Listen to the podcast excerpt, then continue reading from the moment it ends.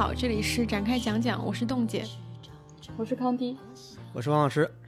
今天是一期真的很特别的节目，就是我们这一期是很久，大概得有半年多以来吧，将近大半年了。然后这是我们又重新回到了一个线上录制的状态，因为现在北京的这个情况也导致我们说没有办法很确定的，就是呃。就是坐在一起去录这期节目，然后我们之前本来定了很多的时间，都因为各种各样的突发事件，呃，推迟了。然后，所以我们到最后也就呃决定说，还是回归就是录线上录制这样一个形式。虽然这个形式我们已经就正好很巧的，好像是去年也是大概十一月的时候，因为我当时去深圳了嘛，然后我们当时也呃用这样的形式录了一段时间。但是这次好像是我是不是我们第一次三个人都在三个地方这样录啊？因为之前好像好歹就是你们俩还会在北京一起，然后跟我连线这样的。之前录《爱的迫降》也是分开的哦，那是最开始的时候了。嗯，对，然后那次还发生了一些录制事故。对，反正总之就是这样的一个情况。所以这期的话是我们三个人呃在三个地方录制的，然后我们开了这样视频，然后用这样的方式去尽量去减少就是呃不在一起，然后。碰撞的那种感觉吧，但是呃，也也，我觉得这也算是一个对目前这个状况的一个特殊的形式的一个记录，可能也会跟今天的一些要聊到的东西是比较有关系的。呃，然后这一期的电视报的话，我们还是会分为几个不同的呃。环节，然后呃，比如说有热点，然后哎，这期终于有热点了，有有有电影，但这个电影又不是真的电影，然后通常还有电视剧，然后有综艺，然后我们这期还会增加一个新的一个栏目，也是我们以前其实有的期数会尝试的，就是这个呃旧的一些内容，就是为什么我们今天开始又看了一些以前的一些内容，它对我们有什么样的触动，以及最后的这个个人分享环节，大概是这样的一些呃区别，嗯。然后想提醒一下大家，就是可能我们今天音质不会特别好，就是可能王呃王老师和冻姐的音质还行，我这边因为没有录音设备，可能音质不会特别好，希望大家多多体谅。对，这也是就是分开录制的一个必然的一个情况嘛。但是我们觉得说，嗯，不管怎么样，还是把它录出来是最重要的。就是在这个方面，我们就不去做更多的一个一个追求和要求了。我觉得还是把话说出来比较重要。好的，那我们就先来聊热点吧。我觉得这期的热点是比较有意思的是，正好这一个月进入了今年的年底了，年末了，然后。今年有很多的颁奖礼，就是正好都扎堆在这一个月。这一个月我们经历了非常多的颁奖礼，不管是内地的有像飞天奖、金鹰奖、金呃，还是说有那个呃台湾的有金钟奖、金马奖，包括昨天我们录制的前一天还有那个韩国的青龙奖，就是很多的颁奖礼都在这个月出现。然后在这些颁奖礼上，不同的有不同的关注点啊，就是它其实有的跟奖项都没有什么太大的一个关系，只是说对。对于这个颁奖礼本身，可能有一些特点，或者说它的一个发展的情况，是我们觉得还蛮有意思的。嗯，这个阿康要先说吗？嗯，那我们就按一个一个奖项这样往下说。嗯，我们先说飞天奖吧。对，是最早的一个，最早的一个。然后，其实我印象最深的就是热依扎获奖嘛。嗯，对。然后，我想，其实我想分享就是，嗯，大家都说热依扎。这次特别的动人，然后会觉得他这次出现在那个奖项上，会觉得大家看到了他以往没有被发现的那种美。然后我就在想，为什么热依扎这次的整个发言也好，还有他整个呈现出来的状态也好，是那么的动人？你再会呃翻他当时上台领奖的时候，你会发现他人是有点微微发抖的，然后他眼睛里也闪着泪，然后他能你能感觉到他是非常非常看重和在意这个奖的。其实我们正常的颁奖礼本该就该这样的，就是。有非常激烈的角逐，然后也有悬念，也有惊心动魄的瞬间，但到最后你终于获得了认可和荣誉，然后你非常激动的走上台，然后发表你的感受，就是这是才是我们原来我们理想中，或者是也不是理想中，就是一个正常颁奖礼本该有的样子，而不是所有人走一个所有人都心知肚明的一个形式。我觉得虽然整个颁奖礼仍然是假的，或者说它有它假的成分和这种象征在。但热依扎的那一瞬间是真的，我觉得那一瞬间的真就足以动人了。而且在他的发言当中，帮过他带帮他带孩子的月嫂和侯洪亮这样的大人物是可以并列出现的。然后认真工作和好好生活也是一样重要的。其实这样的发言也无比的正常，但是我觉得这样的正常和他的那种真情流露，在这个时候显得格外的像一个艺术，所以那一刻会特别的打动我们。所以将来我想想起这个奖项，我觉得我会想起的一个画面就是他当时的一个发言的画面。嗯，是的，因为在大家所有人都觉得这个奖项只不过是一个。流程性的，或者说走一个过场，甚至你对于得奖的，就当然这些作品本身，它可能还是会有一些影响力的。但是对于这个，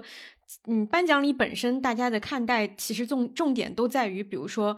比如说演员出席的一些就是造型啊等等，就是在这些方面，其实你对那个奖项没有太多的在意。这个我们在以前的节目里面有提到过，就是很多我们嗯所所所知道的这些奖项本身，它并不具备我们喜欢的颁奖礼的特质，就是它真正在肯定一个行业一年或者说两年的一个付出，以及具体的演员以及具体在这个行业里工作的每个人，他传递出来的这种行业的信念。但是在这个颁奖典礼上，瑞伊扎是非常不管是他的造。造型也好，他整个的那个人的那个状态也好，都很难得的透出了一种很很人的感觉，就这个是很很难得的。那然后我们之后其实飞天奖之后其实就是金鸡嘛，金鸡是电影奖项嘛，电影奖项金鸡奖我觉得也很有意思的是，就是这一次大家都就是我看到当时我印象里就是当时大家转发那个舆论都是有一种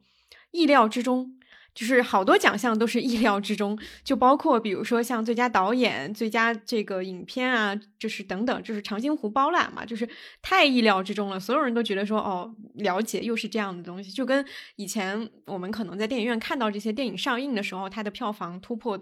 多少多少亿这种感觉是一样的。但是也会有偶尔的有一些呃，有一些零星的一些奖项是让大家觉得非常欣喜的，比如说像这个。嗯，最佳女主角奚美娟嘛，就是在《妈妈》里面这个，以及包括像最佳编剧是，呃，是这个《爱情神话》的邵艺辉，对，就是这个这些，就突然又让你觉得说，呃，能够在一片都是这样类型的片子里面找到这样的一一两个。包括他们的发言，他们自己呈现出来的那种状态，又让人觉得说，也同样跟我觉得跟飞天奖那个是一样的，又重新让你找到了一点点所谓的我们看本土影视作品里面，我们到底在看什么的那个意义。这个其实也是我想说的，就是它有很多所谓的意料之中，我们都不用讨论了。比如说长津湖必然是会拿很多重要奖项的，就我意外的部分，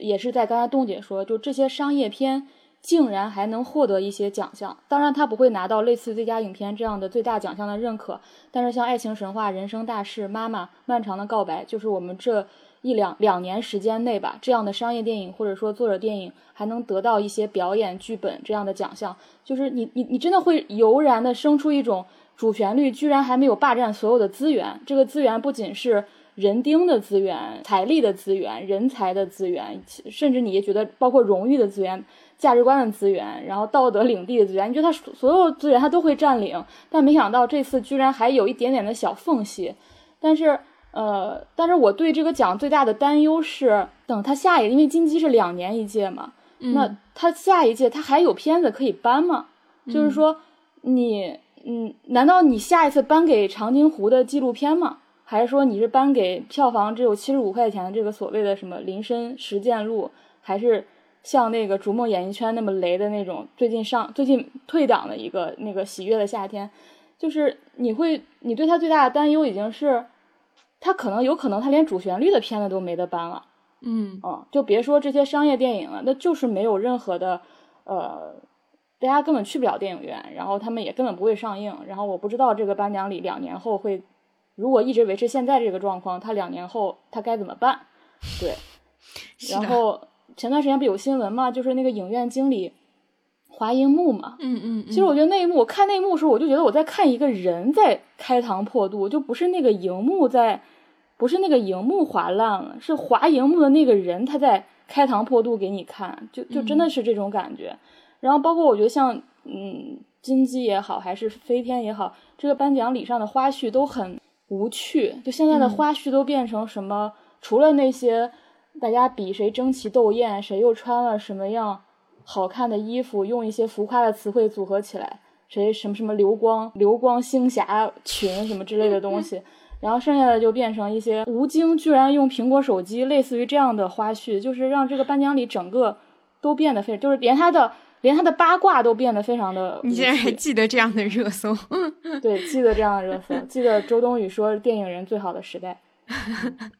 当然，我我觉得对他而言确实是最好的时代，他他他确实是赶上了，但是他可能接下来他就赶不上，他就没赶不上了，因为之前，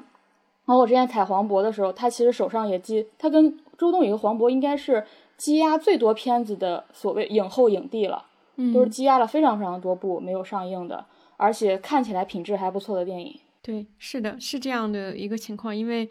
嗯，后续最近电影院的这个情况，大家也都看到了嘛，也不用多说了。后续都不是讲怎么办的问题，讲我觉得就已经是一个就是就是严当的一个反应了，那直接就是电影怎么办的一个问题了。好，那我们再往下的话，其实就是金鹰奖了。金鹰奖的话，呃，我我其实想讲的就是金鹰奖今年的一个特别有意思的一个情况，反而我觉得我我我想看的就不是说。奖项方面的，因为其实他奖项方面的这些入围名单也好，或者说得奖也好，其实我觉得也还算是在呃意料之中。就是像《觉醒年代》《人世间》这样的作品，正好正巧又是那种就是说也是比较的大家叫好叫座的嘛。相对于是这样的一些作品，对于这些奖项我没有太多的一个一个一个看法。但是我有一个特别深的印象啊，就是今年看金鹰奖的时候，我突然想起来，就是包括大家在讲的时候，突然想起来，在我。呃，小的时候，或者说是在我成长的过程里面，金鹰奖一直都是一个非常非常娱乐化的奖项，就它娱乐到所有人都在骂它的程度，就是因为它又办金鹰奖又办金鹰节嘛，整个那个持续非常久，然后又每一年其实它那个颁奖的那个结果又都会引发很多的争议，就是有很多的说你这个是很水的一个什么所谓的视帝视后啊，然后一个奖颁出三个或者说是两个就双黄蛋三黄蛋等等等等，有这样的很多之前。骂名围绕着金鹰奖，但是今年没有了。今年所有每个奖都干干净净的，而且就是看起来非常的正规，跟其他的我们去想到的，比如说像飞天奖、白玉兰，没有什么太大的一个区别。我当时就觉得说，哎，怎么会突然变成这样？就是我就会发现说，金鹰奖这个奖项本身它的历史沿革是非常有意思的，就是它最开始的时候，也就是一个。就是一个杂志社自己办的一个奖项，然后后来慢慢的，它其实就发展了一段时间之后，在就是十八届的时候，大概两千年左右，那个时候其实我们都知道嘛，就改革开放之后一段时间，呃，就是整个这个。环境的变化，然后就让湖南广电去把它的整个的这个奖项的承办权就买断了，所以他开始做奖和做节，然后他会分成两个奖和节是不一样的，奖是去投所谓的观众最喜爱的男女主角或者说配角，然后节是呃观众最喜爱的演员。就是它虽然有微妙区别，当年很多人可能都会被这个搞混，但是它有微妙的区别。就是其实它你能够看到说它，嗯，包括像金鹰奖的这个里面，它其实要选三个人的，后面是选一个人，还有它可能会增增设一些类似于像最受欢迎啊等等。就所以它奖非常多，它为什么奖这么多？是因为它想要让这个东西就是越来越大众化，或者说是越来越。呃，市场就是我类似于大家都知道，国内颁奖典礼的一个特点就是说我承诺我会给你一个奖，所以你才会来嘛，就是有这样的一个情况，所以他把这个奖变得非常多，这样来的人人也非常多，整个娱乐性就特别特别强，所以这段时间持续了其实是非常久的，一直到一八年都是这样的一个情况，包括像我们知道的金鹰女神啊等等，都是在这样的一个背景之下去造出来的一些很娱乐化的概念，包括对于两个奖杯的争议啊等等。然后其实就到了现在的这个阶段，包括像呃。他应该一八年，应该二零年也办了一届，就是他二零年的时候就还是做了一个过渡，就是他不再就是分所谓的金鹰奖和艺术节了，然后他把整个的这个奖也收缩了，但是他还会好像还会有一个类似于就是最受观众欢迎类似这样的一些奖项，但到今天的时候，其实他就把名字都改了，他就不叫说说观众喜爱的男女演员，他叫最佳男女演员。我觉得这样的一个名字的改变，其实就预示着他这个奖项又重新好像。回到了最开始的那种阶段，就是就是给你有一个官方的感觉，然后有一个定义的感觉。它跟所谓的就是贴近大众，然后把大众娱乐化，把这个娱乐化做到最最高的这种这种初办理的这个初，就是至少是湖南广电办理的这个初衷，我觉得就已经非常的背道而驰了。我觉得它的这个严格发展是，我看了一下以后，我觉得是非常有意思的。就它整个就是好像经历了一个从收缩到打开，然后再到收缩的一个过程。这是一个呃，可能是全中国最娱乐的一个电视的奖项的变化历程，在这一届是很明显的一个信号。然后这整个的能看到这个过程是。你能看到这几个阶段历经了多少年，可能就是我们所谓的文文化产业的一个发展的一个阶段了。大家如果有兴趣的话，可以去查一下这个奖的历年的这个获奖名单，也真的是非常感慨，能看到说当就是每一年。比较受关注的作品到底都是什么样子？我记得 有一个朋友还特别关注的，就是说在第九届的时候，《渴望》这个电视剧是横扫的，就是最佳男女主角、男女配角是横扫，就是这是唯一的一次的一个情况。所以大家也能看到整个的这个这个这个历史的一个严格吧。然后我们就是也讲一下台湾的吧，先讲金马吧，因为金马会呃离得稍微近一点。嗯，然后这个王老师有没有什么想说的？对，那天晚上我看直播嘛，我印象还挺深刻的。后来看完了，看端写了一篇文章，我觉得跟我感受很一致，就是感受到一种电影的消退。就像张艾嘉说的，就是，呃，可能不只是电影的消退，而是电影潜能的消退。就是大你会感到所有的内容创作者或者电影创作者，他有一种面临灭顶之灾的感觉。就他会觉得我们这个所所有的影院营业已经到了历史的冰点，就电影已经失去了一种文化优势，大家不再把它当做一个。带有希望的、带有巨大潜能的东西去看待了，我觉得这是给我最强烈的感受。包括你能发现，在那个颁奖礼上，所有的影人都开始说同样的一句话，比如说张艾嘉会说：“我希望电影永远永远存在。”包括拿那个短片奖的黄胜利，他会说：“希望大家一直都能拍下去，希望我们诚实的面对生活和自己。”你包括那天我忘了是之前还是之后，我听那个呼兰的播客，他也在说，就是别被潮水卷走，穿上泳裤继续游。你就发现所有的内容创作者在这个时候都开始说这样的话，就是说你要不要停止创作，你要继续的在这条路上走走下去。那说这个时候，那意味着我们的局面已经非常非常的糟糕了。这个就是我最深刻的一个感受。包括张艾嘉他说，他说，嗯，霓虹灯曾经是香港最灿烂的标志嘛，但是现在被 LED 取代了，就是他很怕电影被小荧幕取代。那我觉得从我们的这个视角来看。呃，这是完全有可能的。包括我一个很深的印象，就是他们当时不是还做了金马奖的那个训练营吗？叫大师课。嗯，做大师课非常好玩，因为请到了板垣一二和呃市之愈合。那个在正常情况下，我应该非常感兴趣的。包括市之愈合，呃，包括板垣一二，他会说，比如说他会说他那个炸鸡和柠檬的故事，包括说他当时那个本子其实完全没有写，提纲都没有写，只是因为有个故事梗概，然后就编了份假的提纲交给了电视台。我当时在想，如果是放在两年前、五年前，我对这个东西是非常感兴趣的。我会把整个他们的大师班的整个过程看看完，或者说去找所有的资料看下来。但在那个时候，我会觉得这些东西离离你太远了，就是你没有办法去接受我们还在聊炸鸡和柠檬这个东西。它它不能用悬浮的 来来来表达，也不能用呃轻来表达。就你会觉得我们在这个时候是没有资格谈论这些的，我们在这个里是没有办法去说这些东西的，这是这是我看完最深刻的一个感受，因为我们都在谈我们不要被卷走了，我们要继续游泳了，我们已经完全没有办法去关注到那些细节上的东西了，那个那个所谓的挤的柠檬汁是怎么挤的，我们已经没有这样的心情了，所以这是我当时看完金马奖的最深刻的一个感受，包括。呃，我觉得不管是大陆还好也好，台湾也好，都不知道怎么办。包括今年，我觉得一个特别有意思的现象，也是看报道知道的，就是今年很多奖项都是除了一些技术奖项，都是九比八投票过去的。就比如说《智齿》，《智齿》当时郑宝瑞拿的是八票，然后那个呃最佳导演是另外一个导演，他他是九票嘛。就是我觉得看的非常好玩。为什么他们猜想不给郑宝瑞呢？因为郑宝瑞现在在拍一个片子叫《澎湖海战》。澎湖海战说的是什么？澎湖海战是说的清朝的，呃，福建水师提督施琅收复澎湖列岛和台湾的故事。所以呢，你就发现当下，呃，对金马奖来说，我们当然是要避开谈论政治的。但是你发现这个东西已经在我们的生活周围无处不在了。就你看世界杯，你看各种各样的东西，这个东西已经没有办法避免避免了。我们就已经没有办法纯粹说我们只去谈论内容了。就我们所有人都必须，呃。夹杂在这个中间去生生存，这就是一个最深切的一个现状。对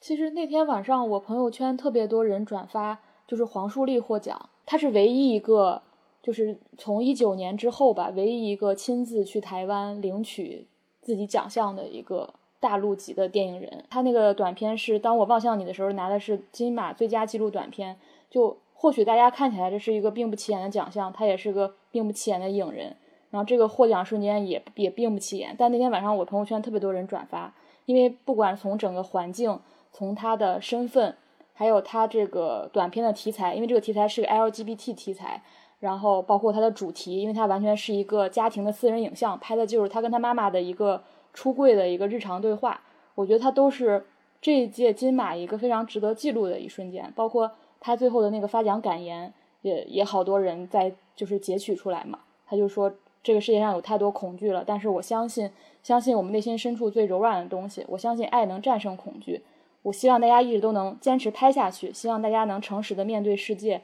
面对自己。其实我觉得他那番话也是时下吧，所有创作者应该坚信并去努力实践的。那天晚上，我觉得这是唯一一个让我觉得金马奖没有离我远去的一个一个瞬间。就我朋友圈还有人在讨论他，对，还觉得跟我们有一点非常非常非常微弱的关系，就是因为黄树立。对我那天也是看的直播，而且我那天看直播的情况非常的，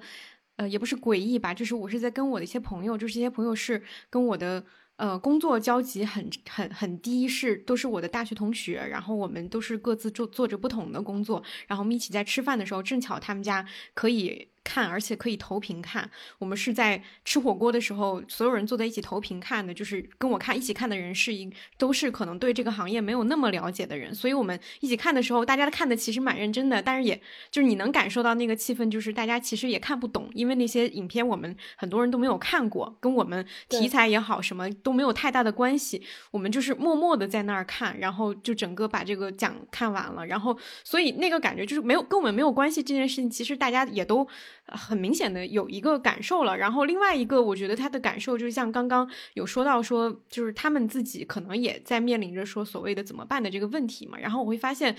他们有很强烈的去想要强调，比如说，呃，比如说原住民的一些创作者，我们更多的去进行一些肯定，这个题材也好，这个创作也好，我们更多的去强调这部分的一些文化，所谓的岛民文化，或者说这样的一些东西，我觉得这个能看到是有意识的，因为意识到说我们只能靠自己之后，除了我们自己里面已经成长出来的一些大家都很很知道的一些导演也好，就是演员也好，我们要。鼓励的是新出来的人，新出来人里面，我们更要鼓励的是，可能感觉是更在在这个岛上的人，或者说是扎根在这里的人，有这种感觉，就是给我的感觉有这样的感觉。当然，这个感觉可能在我我，当然我们的解读不重要啊，解读看来可能是一种非常向内的一种保护的一种感觉。但是，就能看到这个东西的话，其实也是挺唏嘘的。包括像失之愈合，其实愈合去年也来了，就是会会有一种就是一直持续的在。拓展就是它总有一种，我觉得他们的发展有一种在绕开一个我们都知道是什么的东西的那种感觉。我们在绕开，但是我们还在建立东亚的这个联系，是有这种感觉的。好呀，那我们金马完了以后，就再接着说一下金钟吧，因为金钟是就是台湾的这个电视剧的奖项嘛。其实我会更关注一些，因为台剧会看得更多一些，你能看到的渠道也相对多一些嘛。金钟的话，我觉得最我印象最深的两个点，一个就是。呃，华灯初上颗粒无收这件事情，其实挺让我意外的，因为我我自己之前看金钟好几届下来，我也能感触到，就是台剧面临的这个压力其实也非常大，因为他们长期以来面临着一个没有资金，然后没有人才的一个困境，所以他们的整个的，呃，我觉得他们的这个行业是有受到很大的一个冲击的。但是因为奈飞或者 HBO 这样的一些，嗯，注入，就是他们有更多的一个方式去走出。本地市场之后，其实有很多的一些让我们都印象很深刻的一些作品的表现，比如说像《华灯初上》，而且我觉得《华灯初上》，我对他的这个作品本身并没有那么大的一个热情，但是我觉得它是一个非常标杆性的，就是本地人做出来，而且是一个非常标准的奈飞内容。这个这个其实是我觉得是很好的一个发展方向，因为韩国就是这么做的嘛，你跟奈飞合作，然后做出一些全世界都喜欢看的，就是。产品性的东西。这个一个证明你的工业的成熟度，一个也也证明你们发展的一个趋向。然后包括像《华灯初上》也是一个全女制作班底吧，也不是全女制作班底，就是女制作人来组成的这个班底，做了一个女性群像这样的一个故事，整体我觉得都还挺。鼓舞人的，但是他竟然没有拿到任何一个奖，提了非常多，然后没有拿到任何一个奖，这个事情是让我觉得，呃，比较奇怪的。就是你作为，因为我们印象里吧，至少我们印象里好的颁奖典礼，你是要为这个行业之后的发展去做一些鼓励的嘛。但你竟然没有对这样一个我认为非常有标杆性的一个事件去，或者说是一个作品去进行很好的一个鼓励，我觉得是有一点。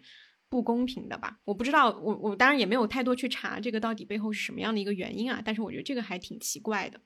嗯。然后另外一个印象深刻的肯定就是谢盈萱的那个获奖感言，因为当时看直播的时候，确实那个乌龙就非常好笑，然后又非常的俗女养成记，这个也是就是让我们觉得说，那你你肯定谢盈萱，大家第一反应都是俗女养成记，但是你。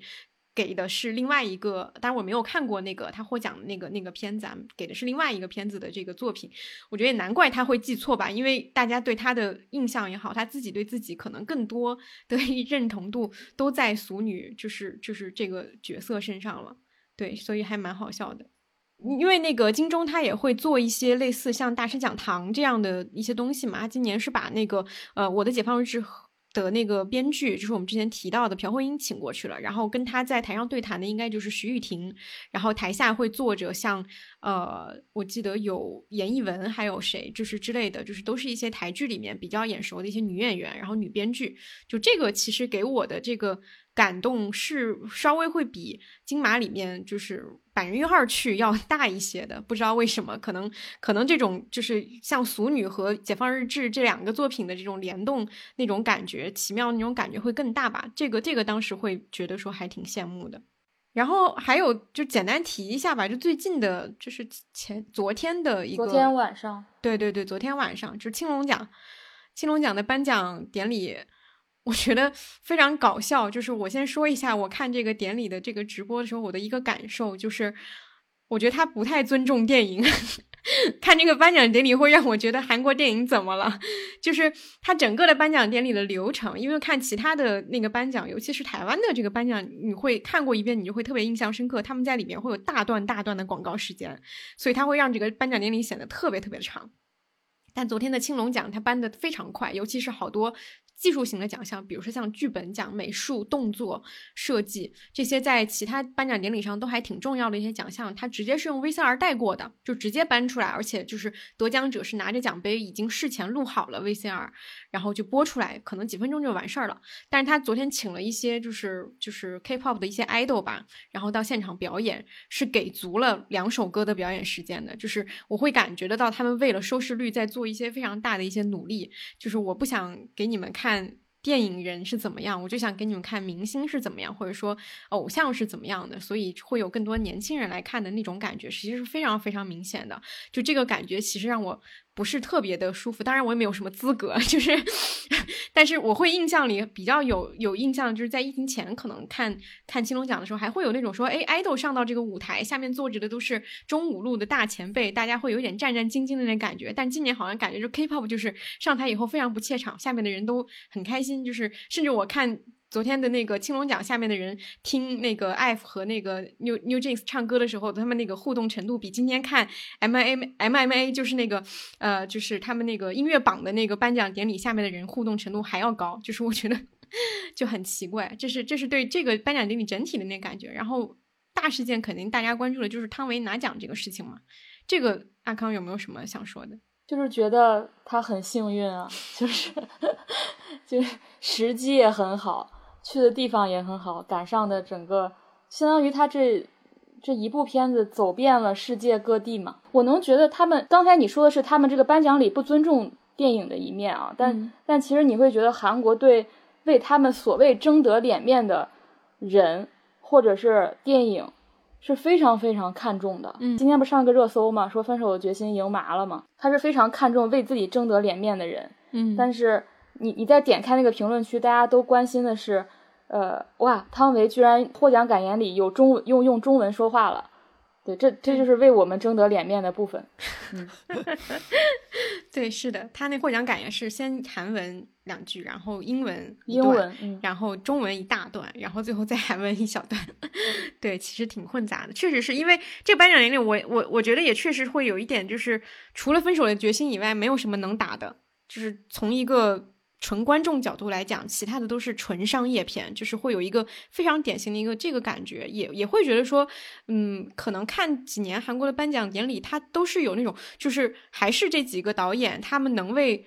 争得脸面的那个东西会特别特别突出，但是新导演也好，新作品也好，好像出来的反而会比较少一些。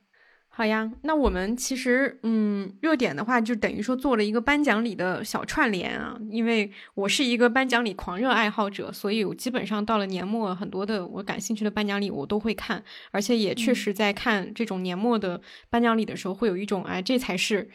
就是年终该有的样子的那种感觉。嗯嗯，而且冻姐经常会总结，就是颁奖礼的一些视觉设计啊，它的形式设计啊这些。哦，对对，我真的我真做，对，怎么做颁奖短片呀？怎么写那些文案呀？怎么选主题色呀？我也很喜欢这部分。嗯，对我真的很喜欢，很很喜欢看这一部分。觉得每一次，尤其是我觉得台湾的视觉设计做的还是蛮好的，每一次都是很有创意的一些一些想法。你能看到他去给每一个不同的奖项去做的那个想象力的那个打开，都是非常有意思的。嗯嗯，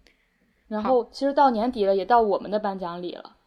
对我们的，但我们的颁奖礼今年就很难做。对，今年我们上次还在讨论我们的这个展开讲讲到底要怎么做的一些东西，但是目前还没有讨论出一个非常好的一个一个方案。如果大家有什么特别想要。看到、听到的也可以给我们留言讨论一下，因为其实对于我们来说，每年做这个年终的这个这个活动也算是非常费心力的一件事情，因为我们想要做到的是把这一年我们印象深刻的一些文化事件嘛，包括文化作品都去做一个总结，但其实要给它建立一个系统和标准是很难的嘛。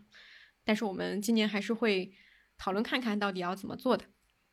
嗯，好呀，那我们热点部分就先这样，然后我们进入这个。电影部分，但是我其实自己会觉得说，电影部分它不是一个电影，它其实也是一个对我们来说的一个热点，甚至它把很多这个月发生的事情都串联起来了。就电影部分要讲的其实是波米的那个三篇，就是开局的终局那三那三期节目三部曲，嗯，三部曲。对我还挺感慨的，因为正好是一年前波米来上我们节目，那时候我看了一下他聊的是什么，他聊的还是。如何流媒体通过网剧成为欧洲一体化的工具？聊这个发行渠道，聊全球水源供全球，是吧？然后你你能发现，我们一年之后，我们错过的可能不仅仅是影视剧的出海了，我们现在已经完全跟世界失去了联系。然后到一年后的今天，我们听了波米的这个三篇播客，然后，呃，我觉得是影响很大的三三个播客，三集播客吧。然后它里边。所论述的很多关于电影的也好，关于呃我们生活的近况的呃论述也好，包括他所说的一些句子，都成为呃影响力很大的一些语句，包括一些一些表达吧，都成为呃我觉得在最近都经常被引用的一些句子。所以今天我们可以聊一聊，包括我听完他的这三集之后，我会去呃重看了一些电影和书籍，呃，我觉得他的影响还是挺大的。我觉得。我就把它放在电影这个位置也是很合适的，因为我相信，如果若干年后回顾二零二零年的中国电影的时候，它很可能是一片空白。但是我想，能填补这个空白的，应该不是任何一部影片，也不是《长津湖》这样的中国影史票房冠军，可能就是波米的这三段论述。然后我其实听完这个三部曲，我有作为不同视角的几个感受吧。第一个是作为媒体人的感受。这也是我当时看到邓科长那条微博的时候最有感触的地方。他就说，波米这三期节目一定是很多媒体同行想做，但因为种种原因没有做成或者没做完整的选题。可能同样的选题，不同的媒体人或业内人士做出来会有不一样的结论和效果。但事实上，就是只有波米一个人做出来了。敢说只是最表面的原因，更重要的是波米扎实的传媒基本功。这是很多年轻媒体人不具备且不重视的技能，没有这种基本功支撑的观点和论据，波米是不敢说的。就我对段我对这段话特别特别有感触，因为我就做过这个选题。我在二零二零年十月的时候，就是两年前的这个时候，当时发表了一篇关于电影行业的一个报道。当时其实最最突出的一个现象就是电影院停工，然后有一些电影会为了回笼资金被迫转成网络播出嘛。然后当然那个稿子最后落到了一个上对电影的一个更根本性的一个伤害，其实就是当商业市场被破坏之后，主旋律会成为市场的主流。然后其实也可以串联我们刚才说那个金马奖的时候，呃，张艾嘉不是在台上说很害怕电影被小荧幕取代嘛？但其实。他的语境的是害怕电影被小荧幕取代，但是我现在再来看，我觉得小荧幕的威胁实在太不微不足道了，在其他的威胁之上。然后那篇文章其实大部分其实前面写的都是我觉得是比较表面的这些威胁，就是我觉得那篇文章写的挺差的，但是它唯一有价值的地方是，它是当时比较早的通过媒体的途径公布了主旋律片单这件事情，就所谓的就波米的三部曲当中的第一部，就是那个抓壮丁。当时是那那篇文章是比较早的公布了这件事情，呃，我觉得当时没有做好，就是因为你对行业的理解、观察，包括你的信息渠道达不到，而且尤其是一些默会的知识和那种了解的信号达不到。但是你看波米的这个开局的终局，整个这三部曲，它非常清晰的梳理了从政策、国际关系、文化基因等等各个角度的脉络，它是有非常严密的推敲推理以及文件和事实支撑的。他是非常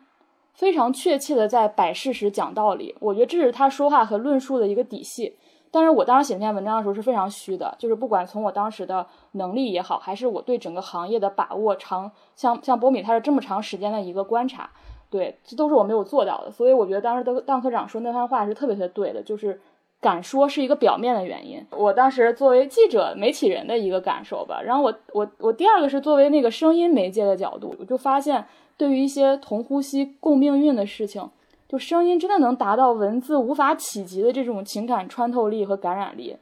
就是我甚至有时候觉得波米的播客是一种具身播客，具体的具，身体的身，他就是用在用自己的身体在做播客，就是他的身体、他的情绪、他的表达是完全一体的，是融为一体的，是统一的。你听他讲话，你是能感知到他的情绪状态的，然后你也能被带入到那种。情绪状态当中，这是一种非常了不起的能力，也不是每个人都具备的能力。这个能力同样不是刚才所说的你敢说就能做到的。就当他几乎哽咽的在做最后的呼告的时候，我觉得你不可能无动于衷的。你听完那个博客，对我我不知道，就是比如说我们昨天晚上发生的事情和这个三部曲有没有之间有没有一些微弱的关联？所以我觉得我现在很珍惜。这种表达渠道吧，就是在我所有被剥夺，不管写东西还是说话的地方，但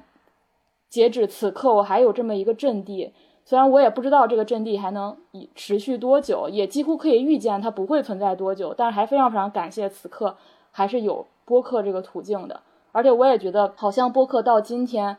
就谁还在争取最高限度的这种相对自由的表达，谁还在诚实的表达生活在这里的。情绪和状态，谁谁真的就是最牛逼的？就所谓的谁想去试图绕开房间里的大象，我觉得既是徒劳的，也也应该为此感到羞耻。这个是我觉得从声音媒介的角度，我对这个三部曲的一个感觉吧。然后最后就是从公共公共传播的一个角度，就是我们去年在年度大赏的时候有说。把给波米颁了个奖嘛，有说他不，他去年做的那个十年系列，戛纳十年呀，国产电影十年呀，金马十年啊，是给电影做了一个编年史。那我觉得，如果说十年系列是电影的编年史，我觉得这三部曲做到了一个管中窥豹的效果，就是当我们了解了电影在这短短几年内所发生的变化，我们就同时理解了文化政策等等思想观念等等语态。整体的变化，你觉得波米是在聊电影，就连他的结语也借用了《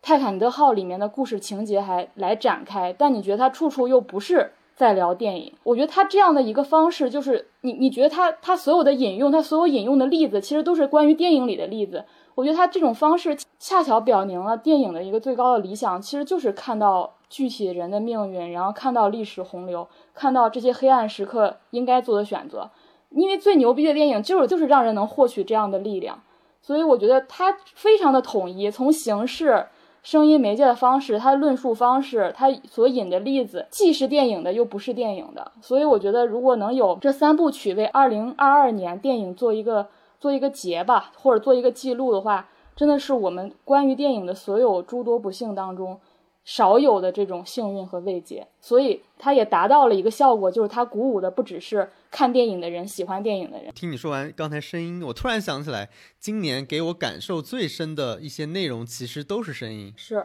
从今年年初四月份上海的声音。到我们那个没有办法提名字的播客的有一集最后几分钟一个女生的声音，到前呃前一个月我们听波米的这个播客，我我印象是最深的都是声音的媒介所传达出来的，这是让让我非常惊奇的一点，并不是因为我自己做播客，但反而我会觉得在这个年代里边，声音的力量重新被发掘了。我不知道是因为呃文字的声音更容易给人带带带来情感上的冲击，还是说？呃，它具有某种文字不具备的某种魅力在里边，但确实，如果今年我会我颁奖，我会给声音颁非常多的奖。王小明，好想王小明一直想发言，一直想发言。王小明一直在这个话筒，王老师话筒面前窜来窜去，也想对此发表一些看法。王老师可以对王小明说：“王小明，你听称米。” 王小明不做唱鬼，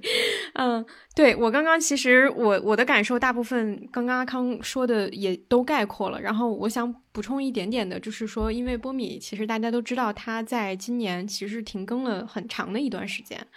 就是尤其，因为我其实是跟他录过一期节目之后，然后那之后那期节目他也一直没有更，然后他的整个的呃号也没有更，就是因为他后来在这三期里面他也有提到嘛，就是这半年他自己内心也经历了很多的一些这样的。就是波动吧，对自己很失望啊，等等，所以他最后用这样的方式，包括前前面他更的几期纯粹去聊电影的一些内容也好，就他重新回来，以及我观察到会有很多人在他没有更新的这段时间里是一直在呃期待着他回归的。对于很多听众来说，波米的存在的意义其实是一个非常具有精神鼓舞性的一个一个一个意义吧，他。不不论他聊什么，他这个人本身以及刚才所说的他这种巨大的去传递一个事情的一个巨大的情感的一个感染力，是他非常强烈的一个特征。也有很多人，其实我说的，呃，有点。依赖这样的一个特征，就是你依赖着有这样的一个人在这里去说出这样的话，以及他不管是骂醒你，还是说鼓舞你，给予你一些这样的力量，其实大家都会有一点点依赖这个事情。但是这三篇之后，以及在这三三篇之后，最近发生的很多事情，我我觉得他重新，包括我也看到了很多听众，其实重新在强调了一件事情，就是说。波米本身的发生很重要，但是我们也应该做点什么。我觉得这个其实是非常非常重要的一个影响。它这个影响，我们都很难去判定说这这这种东西的影响，它到底能具体到什么样的一个行动上，还是说持续到多久？我觉得是没有人可以做这样的一个判定。它，但它发生本身就是一件很大的，我觉得很值得去去去说出来的一个很大的一个进步和努力了，因为我们同时都。知道了他的呼告是什么，而我们也愿意把这个呼告去同样的去传递下去，以及作为我们自己的一个生活当中去时时提醒自己的一个一个事情去存在。我觉得这是非常非常了不起的一件事情。是这样，因为听完他节目，我就去看了，重新看了一九八七那个片子嘛，就是黎明到来那一天，我发现它非常适合当下去观看。虽然这个片子我是大概四五年前就看过了，你发现这部电影里边。如果大家熟悉剧情的话，一开始的主角你以为是何振宇，但你发现这部影片里边最大牌的演员只在前面出现了一下，在结尾出现了一下，然后整部片子他就消失了。这部片子是一个小人物接力棒电影，那为什么强调这个特别重要？我觉得跟波米所说的，跟我们当下发生的事情所相关联的就是这一点。这不是一部个人英雄主义的片子，它不是一部辩护人士的片子。他说的是什么？他说的是每个人在自己的岗位上坚守了一点点基本的良心，然后这些最基本的事情累积在一起，最终改变了历史的走向。他说的是这么一件事情，就是后来我听了呃看完这部电影，我又去听了那一期，就是波米和杨超聊的，也聊得非常好，我也推荐大家现在去听。就就杨超提出了一个很关键性的问题，他说有观众会提问，哎，为什么韩国都是好人？难道那部片子里的人都是好人吗？他提了，然后。杨超给了一个答案，我觉得呃非常好，就是他说刘海镇的那个角色就是那个里边呃牢头一个牢头，他经常去送信嘛，然后他最后被抓了，然后他说刘海镇这个角色为什么审讯了七次他都没有吐口？他说不是这因为这个人是个好人或者这个人的良心有多么好，而是因为他知道可一在外面会有人把他捞出来，在外面会有相同的战友去可以帮他承担这些东西，会有人呃做同样的事情。他相信这个韩国的社会土壤是存在的，我们身边的每一个人都会抱有这样的观念去做这样的事儿。从记者到一个很小的公民，到一个所谓的领袖，到一个呃学生，就是每个人他相信周围的所有人都会去做这样的事情，所以他才能坚持下来，而并不是他是一个多么好人。我觉得这是非常非常重要的。就联想到这几天发生的事情，呃，给我的印象也非常深。你能发现，大家开始在朋友圈或者是我们小区的住户群里边开始寻找那些头脑清楚或者说有行动力的同伴了。我们开始相信我们的周围人有跟我们同样的想法，去支持一些因为同样的信念去做一些相同的事情。我们不再会觉得我们做这件事情的代价非常之大。这个大不见得是你面临的敌人有多么强大，而是你会觉得在过去没有人去站在你的身边，或者你你在面临一些困难的时候，面对一些人的时候，你的背后任什么人都没有。但是我觉得之后。包括波米说的那些不做昌鬼，我觉得不做昌鬼不仅仅是一座一一个口号，它基本上代表了一种行为方式了。就是我们确立了这个东西，那你在生活中有些事儿你就可以，呃，有些事你就不能做了。包括他说的，我印象最深的其实是不满意就不要配合啊，这句话其实对我印象是最深的。那我们其实你能看到在这些天里边，大家真的在实践这些东西。那不管是他从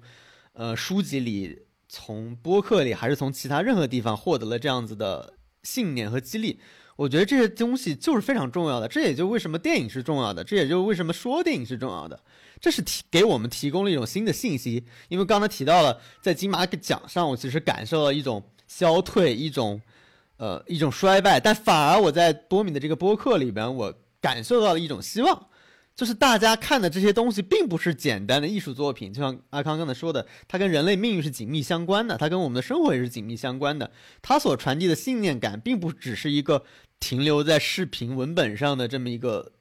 固定的东西，而是它真的会影响到我们的生活，真的会影响到大多数人的生活。这就是我这两天的一个最大的感受吧。嗯，是的，就像很多人会提说，类似于像转发有没有意义，就只在网络上发生有没有意义，以及还有就是说，像刚刚说到的，看这些影视作品。到底意义是什么？我觉得意义其实就在于说，这些东西它在不断的强化你内心的底线和内心的信念。就它一遍一遍的，你在认可和消费这些东西的时候，你是在强化，不断的告诉自己，我是怎么样的一个人，我是喜欢，就是这个作品传传递出来的真善美也好，勇敢也好，或者其他所有的这些我们所认可的价值和和这些精神，我们在认可它的同时，我们也是在。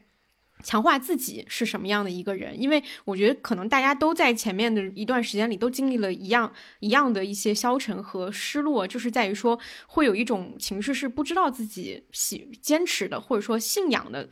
呃那个东西到底是不是正确的。我们之前所一直觉得应该是对的那些事情，到底现在还是不是对的？我觉得之前大家肯定都会有一些摇摆嘛，但是我觉得最近这些情况或者说是一些生活发生在自己身边的事情，以及自己真正去。迈出去了以后，真正去面对了以后，所感受到的一些事情，都是在告诉我们说，这些东西依然是真的，我们依然还可以去为它去奋斗，我们也依然还有东西是有具体的事情是可以去做的，而不仅仅是躺平，或者说，而不仅仅是认为说时代让我们就是这样了，我们就是时代的牺牲品。我觉得是是很是很好的一个这方面的一个强调。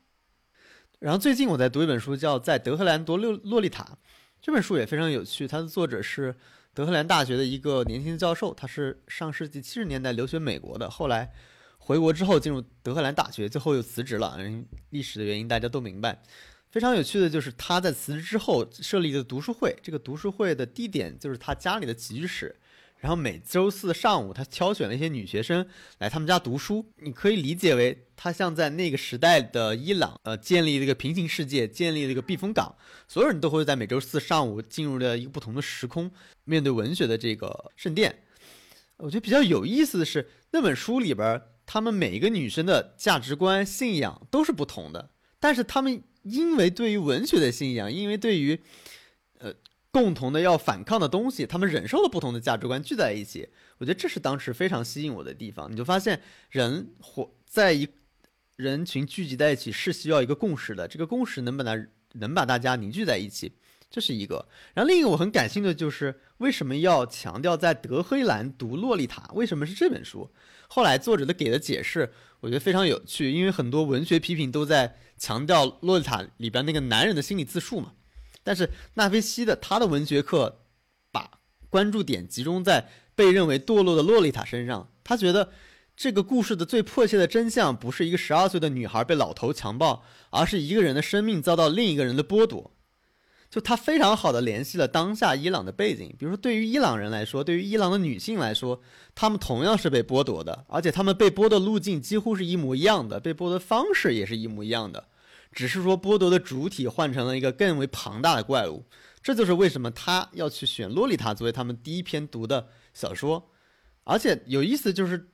这种阅读方式可能不见得是作者的本意，但是身处伊朗的女性做出这样解读，其实就是给给自己开辟出一条新的路径吧。就你能发现，在这里，文学跟电影一样，它超越了政治存在，它构建了更更广阔的世界，它给人了一个巨大的庇护，就是我们如何以什么样的方式去理理解文学中的世界，这个事事情，就像我们以什么样的方式去理解韩国电影一样，这个事情给我们带来了慰藉，给我们带来了动力。所以你能发现，最后纳菲西在作品的结尾里边说到，就是所有传世的小说作品，无论其呈现的现实有多残酷，他们都有一股借着肯定生命来对抗生命无常的基本反抗精神。这个就是每件伟大的艺术品背后都对都是对人生的背叛、恐惧与不义的反抗。我觉得这它非常好的体现了文学的价值在哪儿。我们经常去看一个小说的时候。我最近也在想，为什么要去看小说？我经常翻一本小说，可能看了几页就看完了。你不明白它的价值在什么地方，所以我觉得它提供了一种非常好的阅读方式。它的价值就在于以自己的方式来阅读文学作品，从而来对抗生命的无常。这个读书会做的就是这样的一件事儿。所以我觉得我们在当下，呃，电影包括文学，他们起的同样都是这样的作用，只是说我们需要在接受这些。他们所传达的这些不公，所传达的这些抵抗之后，我们看看自己还能不能做什么。嗯，对我觉得这是一个呃更重要的事情。这本书也很好的让我重新感受到了文学的价值。嗯，我觉得，因为我也看了这本书，但是还暂时没有看完。但是我觉得另外一个补充的就是，除了文学带给他的意义，还有一个就是。呃，小小的这样的一个共同体带给他们的意义，就像刚刚说的，他们都是不同的价值观、不同的家庭背景。呃，虽然都是女孩，但是他们每周的这个每次的这个聚会里，大家所形成的那样一个在小空间里避风港那样的氛围，我相信一定是非常治愈人的。嗯，对。然后以及包括我对这个书里有一段印象非常深刻，就是呃，这个作者他有说到说他跟学生们其实是两代人嘛。他说我们这一代人其实。更多的这个伤痛，就是我们被我。为我们遭窃取的过去所形成的生命空缺成瘾，就是大概意思就是说，我们其实经历过一些呃，我们认为好的东西，但突然它就断掉了嘛。然后我们一直都在为这种落差巨大的这种被剥夺的这种感觉所所抱有一些情绪。但是他说，呃，这些学生们他们其实是嗯没有过去的，他们记忆里其实是有一些朦胧隐约的一些欲望，但是他们从没拥有过这个东西。但是我觉得共同点是在于说，即使他们从来没有拥有过，他们也对这个东西有向往。这个其实是跟我们之前去聊到一些，我们作为九零后、八零后，但是可能像一直在跟这个环境相处更久的，就是像零零后，或者说是更更年轻的一些人，一些。朋友，他们成长的过程里面，他们到底会变成什么样的一代人？我觉得这句话，这段话可能能成为一个预示，就是他们可能确实没有经历过我们所经历过的那些我们认为非常黄金的、非常辉煌的那些东西，包括一个很很灿烂的一个文化消费的一个时代。但他们如果这个东西依然是我们认可的人类就是追求的一些美好的、崇高的那些价值，它即使没有你，即使没有真正的。经历过它，拥有过它，你依然会向往它，这个是非常非常纯粹的一件事情。好呀，那我们从电影部分其实是延展开来讲到了一个我们认为很主题性的一个东西，就是我们最近的一些感受嘛。然后，呃，接下来我们还是回归到就是呃作品上，我们讲一下电视剧。然后电视剧这边的话，先讲两个台剧，嗯，先讲这个。有一个奈飞的台剧叫《他和他的他》，这个是徐伟宁主演的，这个阿康应该也看了，看了都看了。呃，我觉得这部剧是他把悬疑和创伤记忆还有精神解离做了很好的结合。因为这是一个既从主题上、又从技巧上都非常结合起来，很有点学、有点妙的一个结合吧。第一个就是因为主题上，因为女主遭受过性侵之后，她的灵魂碎片就留在了受伤现场，她一直被困在那儿，然后她的人生被卡住了。于是她一遍遍的要重回这个现场。于是这个，呃，整个剧的结构，所谓的平行时空啊什么，到最后你会发现其实就是精神解离。我觉得这个结合本身是非常妙的，把这种精神上的问题。呃，尤其是创伤记忆和这个经常看的这种悬疑，还有这种结构上的花样做了一个结合。然后从技巧上来说，一些有悬疑和推理漏洞的地方，它就可以做很好的弥补。因为像这种平行时空啊，你很容易去找一些这种 bug 嘛。但是因为是精神解离，因为是创伤记忆，因为女主的灵魂无时无刻就是在分崩离析的，她看到的世界本身就是变形的、扭曲的。所以当出现一些 bug 的时候，它也是合情合理的。所以到最后。当你发现一些不太对的地方，它最后能够圆回来，这个我觉得是做的比较好的地方。然后我觉得这个剧应该是参考了房思琪的《初恋乐园》。是的，我印象最深的一个细节就是他拍拍强奸那那场戏的时候，那个女生呃去去去拍了一个视角，是她看向那个天花板，然后那个天花板是变形的。这个我记得当时在他的书里有非常类似的一个描述。嗯，然后我我觉得这个剧还比较。值得鼓励的地方是，呃，它展现了受害者内部以及受害者和家人之间的矛盾。比如说，呃，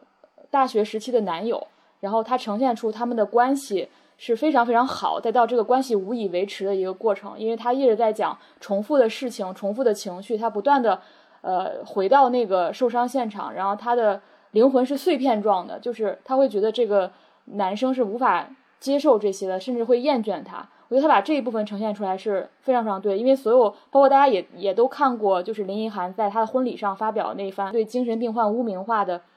一个演讲，其实就是在讲这件事情。其实你当和一个抑郁症也好，或者是经历过巨大精神创伤的人朝夕相处的时候，这并不是一件容易的事儿。我觉得他拍出了这个并不容易。嗯，对我我我插一点啊，就是这个也是我当时看的时候觉得很跟林奕涵很像的，就是在看他跟那个大学时期男友那一段的时候，我也是想起林奕涵发过了一个 Facebook 一个状态，他就是说他觉得一直觉得他对他先生很愧疚，因为他让他先生明白说，作为一个抑郁症，我是永远没有办法治好的，就是这个事情他觉得是非常残忍的一件事情，所以他很愧疚。我觉得那一段他其实讲的就是这样的一个主题。对，就是你让对方感受到你永远无法治愈我，你永远无法抵达我内心深处最最难受、最难迈过，就那个深渊是只能他一个人站在那儿，那个人无论尽多大的努力都不可能陪伴他站在那里，就这个会让那个人非常非常的无助和痛苦。就是你你你如此爱一个人，但是那个地方你是无法到达的。对我觉得这个部分。就是他明明那一段不是那么的重要，但他还是把它完整的拍下来了，这是我就比较喜欢。然后包括他和他爸爸，虽然他最后还是拍到了他爸爸最终终于理解了他，但他爸爸最后说那番话，我我我很感动。他就就是他爸爸见到他对他说：“你还是长大了，虽然你比别人要过得孤单，也要比别人过得辛苦。”就是虽然这番话你听起来有点鸡汤，但是那个孤单和辛苦是我觉得是非常非常真挚的。就在那一刻出现的时候，就他发到他爸爸从一开始不理解他，质问他为什么不反抗，到最后能对他说出这样的话，包括他的爸爸在这个过整个他的这个呃解离的过程当中，他爸爸和他弟弟是最勇敢的两个人。然后包括他也拍出了他和他闺蜜之间的矛盾，然后他写到了那个有点爱嫉妒他的那个女孩，就是那个女孩后来也成为一个受害者的一个角色嘛。他他拍出了那个女孩的心理，他说有时候我跟你关系很好。但有时候我又会不自觉的吧，把你当成一个假想敌。我觉得这个心态也非常非常微妙。就是那一段三个人的闺蜜情，这几个地方都是我很喜欢的地方。我觉得他展示了这个这个你你这个受害者周围的人以及你跟他们的关系发生的变化。然后缺点是，呃，就是我觉得那个第二段的那个职场所谓的那个职场性骚扰非常的呃脸谱化，就是非常的浮夸，包括那个吴康仁的表演。到现在我都不理解为什么是那个样子，就是他的坏和他的道貌岸然，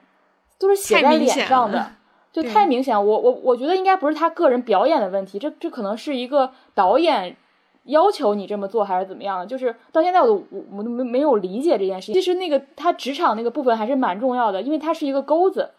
那个钩子连接了女主的创伤记忆和她的后后续的成长。那你这个钩子如果不成立的话，你就力道是非常不足的。你不知道为什么他第二次伤害唤醒了他第一次伤害的记忆，呃，或者说，难道必须是有第二次伤害才能唤醒第一次伤害的记忆吗？就是我觉得那个钩子是非常的粗糙，然后非常的脸谱化，然后从表演到剧本那一部分都是我不是很很满意的地方。对，嗯嗯，对。是的，就是这个剧确实，因为它我也很认同，就是说它其实很大的一个优点，也是一个创作上很巧妙的一个地方，就是它把它的表达跟主题完全统一在一起，所以它形成了一个非常好的一个。就是流畅的一个感受，你在这其中，因为它里面讲到的所有的话题也好，呃，议题也好，包括一些具体的一些感受，像刚刚说的，不管你是在看呃文字，看其他的一些文学作品，然后看一些就是亲历者的一些文章等等，你都能够看到这些东西。它并不新鲜，但是它用一个很巧妙的结构去把所有的这种东西串到了一起，而且让你觉得你是真正能够走进这个受害者他自己的那个视角的。我觉得这一点是。是为什么做一个这样题材的作品，它有意义的地方，它是其他类型取代不了的一个地方。但确实也存在的阿康刚刚说的那个问题，就是在开头和结尾，它这两段它放的这个比例很少嘛，然后它又要很快的让这个节奏提起来，让你进入到这样一个受害者的一个故事里，所以让塑造了一个 极为脸谱化、极为让人。恶心的一个一个一个加加害者的一个形象，让你觉得这个故事有一点点那么的不是很真实。但是，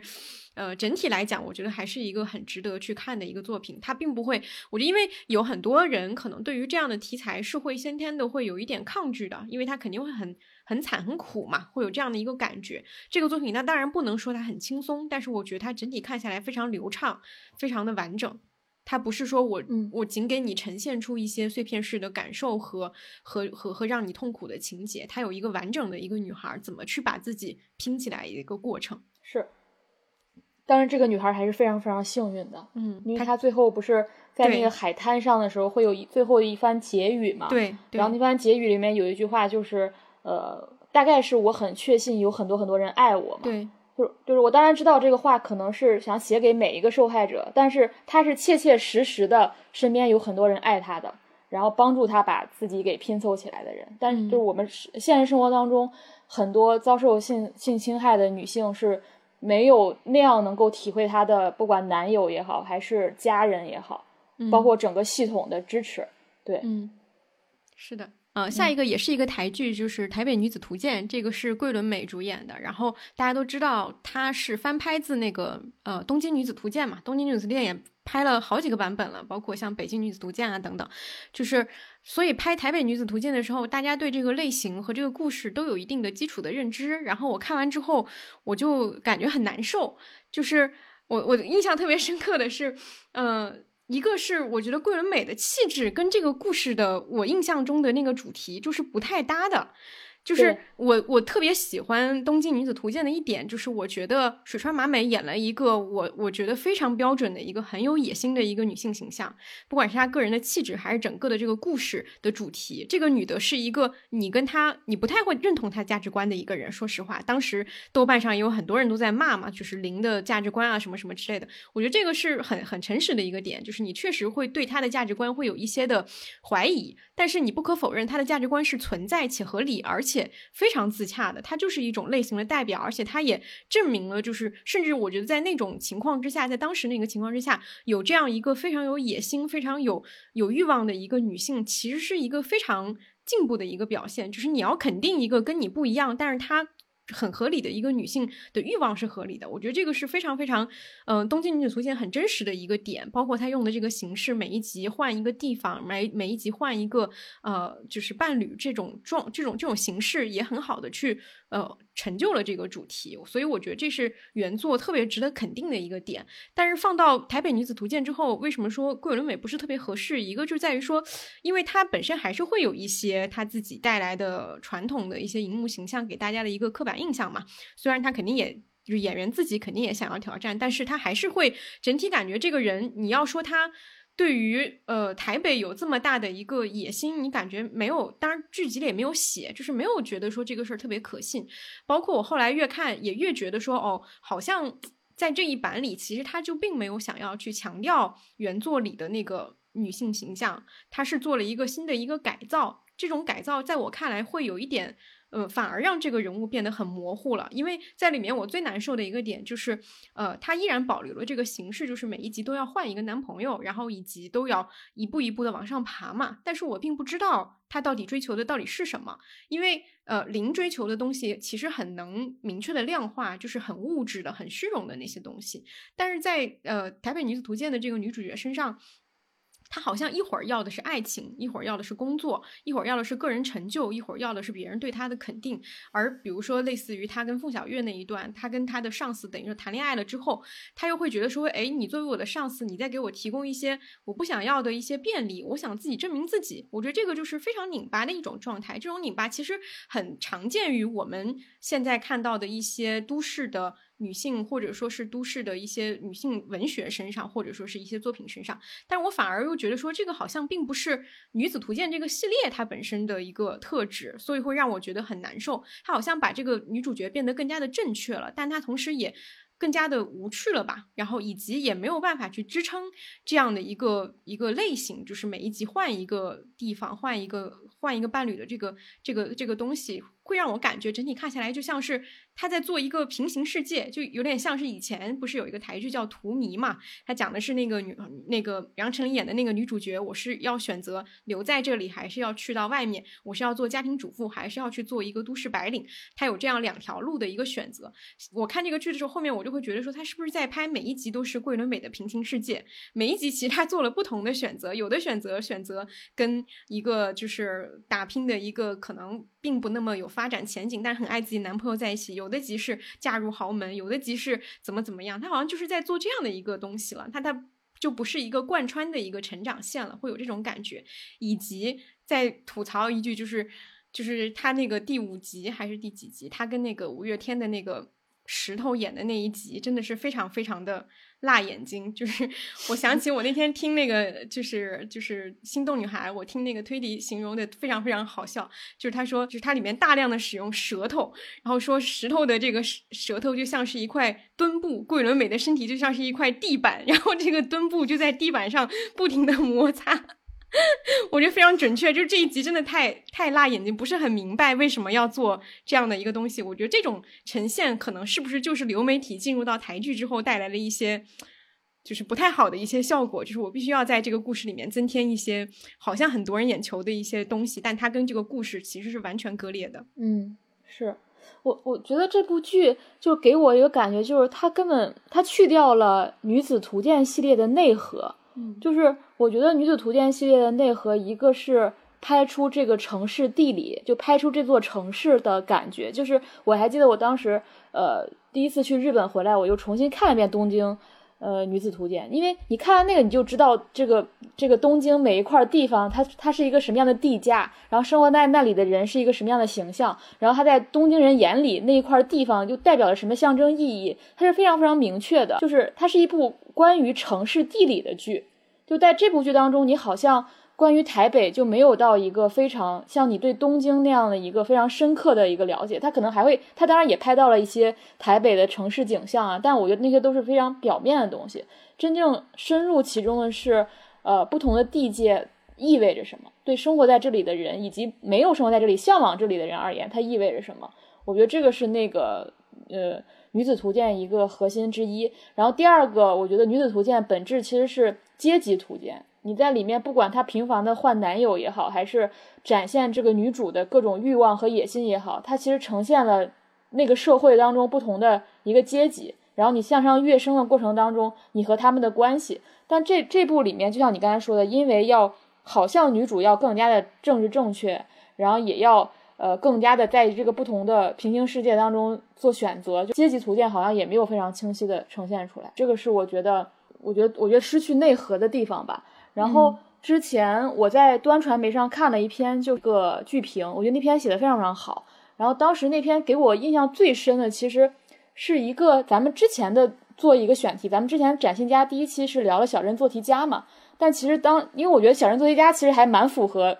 女子图鉴系列的那缘起的，因为他们都是相当于从小城市去大城市，然后有对大城市的向往，有野心和欲望。然后有有社会给你的承诺等等，可能有这么一个背景。但当时我觉得咱们聊的时候没有去聊说小镇做题家的情感世界，就是我们更多聊的是你在呃你你之后工作呀，你学习啊，你跟周围人打交道啊，你可能感受到的落差。但是当时看完那篇影呃剧评，我当时觉得他有一句话说的特别有意思，他就说他写就是说这个女生和这些城市里的男生交往嘛，它里面有一句话是说我感激他们开阔我的视野。同时承受他们世界广大的后遗症，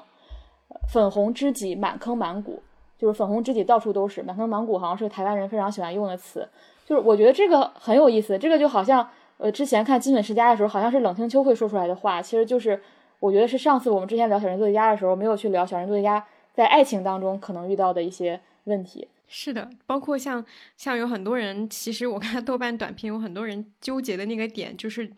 因为女子图鉴系列，它其实有一个核心的点，就是小镇女孩去到大城市嘛。有很多人那个点就是说，觉得台北还好像还没有到达这种所谓的大城市的级别，好像这个就是这种差异感并没有那么的强烈。当然，这个我觉得是个人看那个个人的这个这个判断了。但是可能他在这方面所做出的这个落差感，在剧集里面也确实没有那么的明确和和和明显吧，因为他整个把这些物质符号都去掉了嘛。就相当于说，我们小时候为什么看《小时代》这么的红火，就是因为大部分的小镇青年是不了解上海人是什么样的生活的，所以看《小时代》是一种大城市代餐嘛，就这种感觉。但你如果今天你为了保护女主角，把她身上所有的这些物质符号都去掉，其实也去去掉了一部分这个表达的初衷，我觉得是。嗯，然后我们聊国产剧呗，也是最近比较热播的，先聊一下这个《卿卿日常》。王老师作为一个男观众，先讲一讲。呃，我大概看了十几集吧。然后我就看不太下去了。其实我不太喜欢这部片子，我先我先说明，因为我觉得他拍的非常怪异。首先，比如说爽文，我是能接受的，比如或者爽剧。你看爽剧是什么？爽剧就是用一种爽的方法去解决，爽的方式去解决问题，对吧？他至少有个问题吧？那这部剧连问题都没有啊，他直接消灭了问题啊，就感觉那俩人，我觉得这俩人就像一个。我就像在看一片空白，是吧？就像看两个剥了壳的卤蛋，就你俩在那干嘛呢？你俩啥的问题没有？你俩坐那打坐不就完事儿了吗？没有任何问题。然后包括呃，女主跟其他人的关系也是没有任何问题。比如说她跟那个呃另外一家的那个大概是大少爷家的正妻那个角色，本来他们俩还挺仇视的。然后他一他一看他喜欢螺蛳粉，你记得那个情节吗？就是他觉得女主角也喜欢螺蛳粉，他就立马改变了他的态度，就很很荒唐。就是这里面没有任何人跟任何人是有问题的，但是现在好像观众把他们理解为没有坏人，但我不把他理解没有坏人，我觉得这里面没有问题。那一部没有问题的剧是一个什么剧？那它就是一片空白的剧。所以我我看到现在我记不住任何一个点，就是我也会认同，呃，男女之间，呃，就是比如说。可以存在不过不过于纠结或者那种特别虐的情感关系，但是我们也知道，任何一段情感关系的一段亲密关系的深入，都是在冲突之中，都是在解决问题之中不断的深化的。我觉得这个道理连是连千哲都懂的吧，千哲都知道这个道理吧？你这个没有任何的冲突，没有任何为他们俩设置的难关的地方，那你怎么可能让人信服他们俩有如此深厚的情感呢？所以也完全没有办法说服我，但我不知道是不是能说服一定的观众。反正我是完全代入不进去。我觉得那就是两个白煮蛋，是吧？两个没有什么交集，反正在那跟放那放着，就是这么一种感觉。对，反正我不，我不爱看，我受不了了。我我我能接受看的很烂的剧，但我不能接受一个什么都没有的剧吧。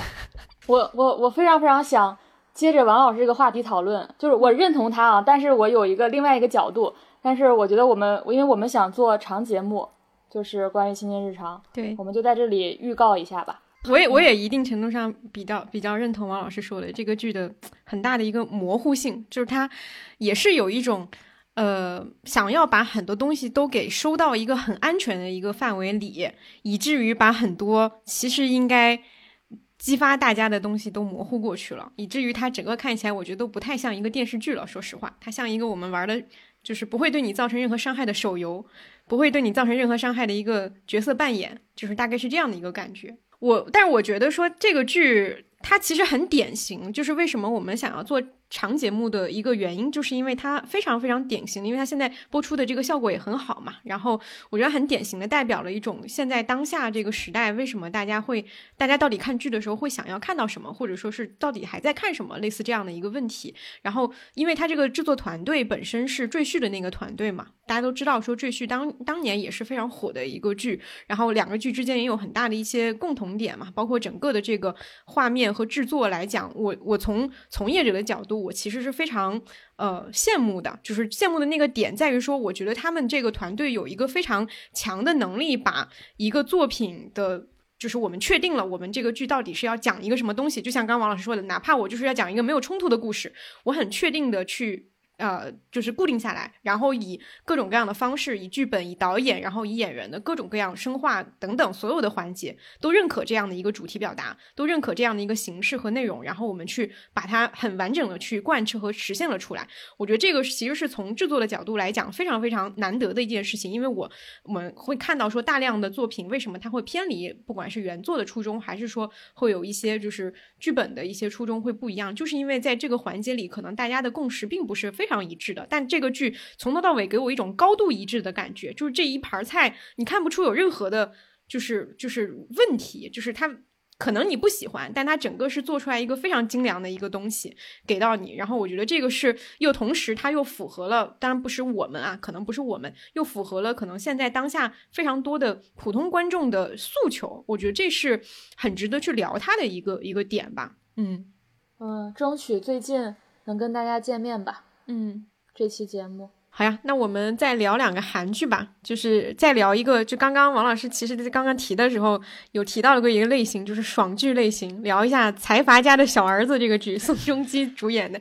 我觉得这个这个不就是阿瑟的阿瑟的代名词吗？财阀家的小儿子，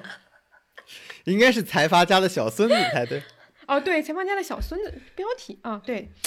是的，他其实辈分上是小孙子。王老师先说吧。对。对我当时看了一个呃比较深的感受，就是如果大家看经常看网文的，那就是非常的起点重生大男主爽文，或者晋江重生大男主爽文也也可以吧。嗯，就是它是非常标准的一个，我去查了一下，我还以为是一个中国的网文编剧写的，但发现其实是根据韩国的一篇网文改的，非常标准的一个重生男主爽文，就是。改编的非常好，我觉得从改编上非常好。第一个，首先是它的爽点，每一点都把握到了，就是你在所有的爽文中，那些能让你爽的环节、情境、人物，都在影像世界中得到了一个非常好的呈现。这在以前我觉得是不太容易见到的。比如说之前我们看《庆余年》可能会有一些，但后来就变得很少了。但是这部基本上是一个把它的通俗化落地做的非常的标准的这么一个东西。另外一个我觉得非常好的地方是。重生一般会有金手指嘛？他的金手指非使用的非常非常克制，就是你写爽文，你们都知道，爽文其实不是那么好写的。它的重要的点一个点就在于重生之后，或者说穿越之后，你的金手指有没有通货膨胀？你要用的非常的过分，你的文章也不好看。那在这部剧里边，它为什么呃就很好？就是因为它能使用金手指的同时，让大家会觉得你使用它的策略是非常的聪明的，聪明，对对。这个跟小小姐们形成了巨大的区别，对吧？对，但你要非常聪明的让使用它，让我觉得，哎，不光你是一个强大能力的人，但是你可以非常巧妙把这个能力用起来，这是非常非常好的一点。然后另外一个还有一个非常好的一点就是，他没有把这些被穿越的人当成傻瓜，比如他爷爷很快就发现这个人聪明的有点异常了，他就直接问他说他你是不是能够预测未来？那个宋仲基角色直接告诉他：“他说我不是预测未来，我只是懂你的心思。”我觉得这段处理的太好了，就是所有网网文里面其实都没有这种偏解释性的，或者是回避了这一点，就他就根本就不会有人发觉你是穿越过来的，或者说或你问你这个问题，你还要想一下找一个找一个回答，他这个回答就非常的巧妙。就是然后呢，我觉得这个片子还有一点非常好，就是什么呢？他把那个他穿越过来的那个能力，对于这个家庭的了解设定为他看过一本他爷爷的自传，但自传这个东西非常微妙，自传有可能是真的，有可能是嗯假的，所以他的有时候超能力是没有办法成功的，这就给留下了一个悬念。如果每个都对了标准答案，就没有意思了嘛。但反而因为自传这种形式是一个容易出错的形式，就给后面留下了非常多的空间，就他有可能失败，这就给这个文章啊不，这就给这个呃影片带来了非常大的一个悬念在里边，这是我觉得处理的非常非常好的地方。当然，可能不好的地方就是，比如说爽文通病的那些那些地方都会有啊，包括我后来去看了一下，嗯，真的有那个中国观众把韩国这部改编的韩国网文扒出来了，他就说这部基本上就是一个重生大男主爽文加上垃圾商战的这么一个片子，然后我看特别好玩，就他好像投资戴尔，投资谷歌，包括我看这两天。大家吐槽比较多的就是韩国人又开始现世了，说我们未来足球能进四强，未来我们能拿这个金像奖是吧？就是开始意淫这些东西了。甚至这部网文里边还提到了他投资了罗英石的《花样爷爷》综艺，就是他把他能想象到的所有的这种文化娱乐，包括商业一些最流行的，比如半导体或者是这个新能源的企业，他知道了，这个作者知道，他都写了。所以变成了一个非常呃庸俗的一种一种商战的形式，但我不知道这部电视剧后面会不会有改编啊？就是会不会把这个处理的更好一点？但好像这部网文就是那么庸俗的一个东西吧。对，但我看了，我觉得非常好看，因为我就是一个爽文爱好者，我终于看到一个真正的爽剧了。行吧，我看的时候我就感觉就是真的太，我看第一集我就觉得我脑子里面就能出现抖音的。就是那个解说视频，这个男人叫小帅什么这种那种，就是完完全全就是一个这样的类型。然后我觉得刚王老师提到的，我其实我看了三三集两集半左右，我觉得最好看的就是第二集，因为第二集没有宋仲基。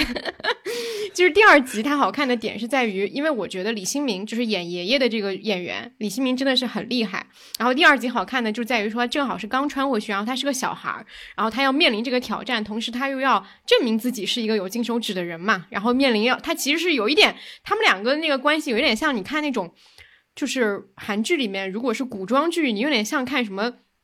一个爷爷和一个一个孙子，就是一个皇孙，就是你要去获取一个阴晴不定的、非常掌握巨大权力的，但是性格非常古怪的一个当权者的认可，你要去做什么？有点像私道对对对像私道那种感觉他又在培养儿子之间互相的争斗嘛。对对对对，就所以第二集的那个整体，我觉得他那个因为两个演员的那个表演也不错，然后整个的那个节奏感也很好，所以我觉得第二集确实是挺好看的。但是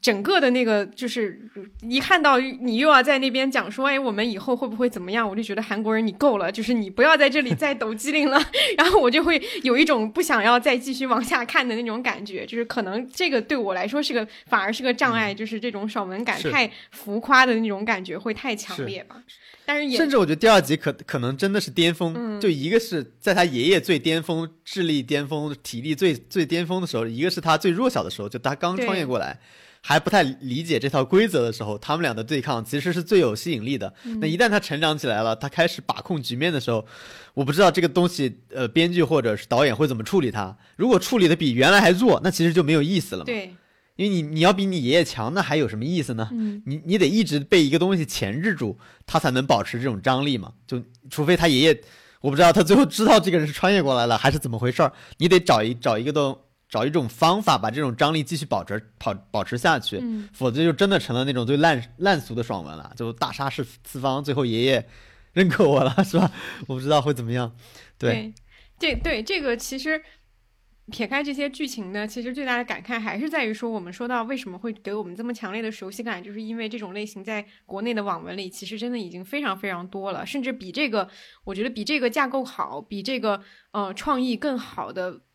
文文就是国内的网文作品大把大把的都是，但是这种让人觉得有点，不管是很有点尬，或者说是有点太太太消费的这种类型的作品，很飞的这种类型的作品，在国内又是不可能去做到这样的一个程度的。可能唯一的就是以前我们看过的那几部，一些你都还要去做很大的一个收缩和改变，没有办法像这么很。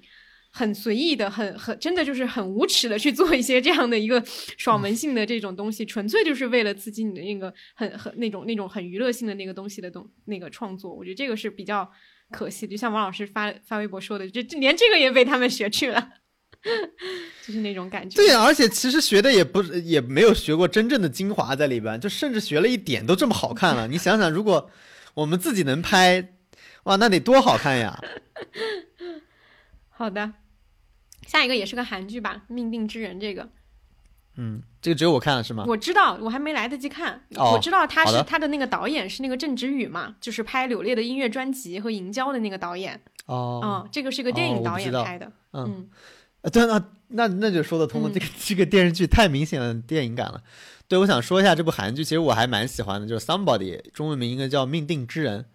然后它的优点和缺点都特别的明显。优点你一上来就能看到了，这个导演就像刚才冻姐说，他是一个电影导演，所以他拍的电影感太强了，直接当成电影拍的。他拍的一个什么事情呢？就是，呃，他拍的是一个叫 Someone 的交友软件，就是我们比较熟悉的那种左滑右滑看头像，然后你可以左滑互相之间就可以联系上的那个软件嘛。就他其实写的是一个当下的人的年轻状态，就是所有使用这个软件的人，这个软件用户还特别多，就使用这个软件的所有人，每个人的内心都有一个巨大的空洞，然后每个人内心都有一个与别别人去连接的这么一种渴望，然后导演或者编剧就根据这种渴望设计了一个故事，就是一个故事什么，就是一个变态杀人狂，他他展示他如何在年轻脆弱的女性上掠夺这些情绪，就是一方面我们内心是空洞的，我们需要被人填满，然后一方面我们通过这个软件可能只有一一小点共通的东西，我们就能够成为连接。但最讽刺的是，周围的人都找不到这一小点，能找到这一小点被提供这种被满足的空洞的，就是这个变态杀人狂。所以这个故事变得非常有趣，就很多人明明知道这个一点的连接是可能带来危险的，但是我仍然会美化这种危险，因为这种快乐太难得了。就包括里边我我很喜欢那个情节，就是一个一个警察，那个角色的身份还特别讽刺，他是一个警察，但是因为出了车祸，他下半身残疾了。那他残疾之后，很多人就对他不感兴趣了，所以他非常渴望与与人的一个勾连，所以在这个变态杀人狂给他展示了一个他这辈子可能最能满足的一个事情之后，然后抛弃了他。他明知道这个人可能是一个是个变态，但是作为一个警察，他还要坐着轮椅去找这个人，就是因为他想去问一句：“你为什么最后抛弃我了？”因为这段关系对他来说太重要了，他不能接受这段关系没有，所以他要去找那个变态杀人狂。这里边的非常多的女性，或者说一些这个被杀的人，都是因为这个原因。每个人都是空心的，每个人都无法舍弃那段关系。所以他其实讲的是这么一个东西，他不是一个传统的变态杀人狂，我理解他更像是一个掠夺情绪的变态杀人狂，或者掠夺人内心空虚的这种变态杀人狂。你把他作为一个人，作为一个个体也行，你作为一个强大的呃恶念，或者说一个巨大的邪恶，我觉得也是可以的。所以这是我觉得这部剧非常出彩的地方。然后另外一个就是它的影像设计是非常非常牛的，就是你几乎如果不告诉你看前两集的话，你几乎认为它是一个电影的调度，或者是电影级的画面，这是非常明显的一个一个能看出来的。然后，但它的缺点也非常明显，它的缺点就是，呃，拍的不像电视剧了。就是首先故事的构成，呃，结构上是非常混乱的，然后人物的。呃，对于他内心的这个动力的解释也非常混乱，就导致我们都在猜这个人为什么会做出这样的举动。这部剧非常的怎么说？非常的变态，不管是变态杀手变态，普通人也非常变态。对，所以我我推荐大家看一下，我觉得非常有意思。然后看完这部剧，我其实想到了一部作品，就是大概几年前看的一部日本作家作品，叫《人间便利店》，我不知道你们看过没有？是村田沙耶香写的，我印象非常深刻。那部便利店写的是什么？他写的是。嗯，里边有个表达说，正常的世界是非常强硬的，它会静悄悄地排除异类，不够正经的人都会被处理掉。然后那个主角说：“原来如此，怪不得我必须接受治疗。假如不接受治疗，就会被正常人排除掉。”这是那个那本书的给人最深刻的一个感受。但是这部剧出现在当下，你会觉得非常有趣。你会原来你会觉得自己作为异类会被排除掉，会被正常的世界剔除出去。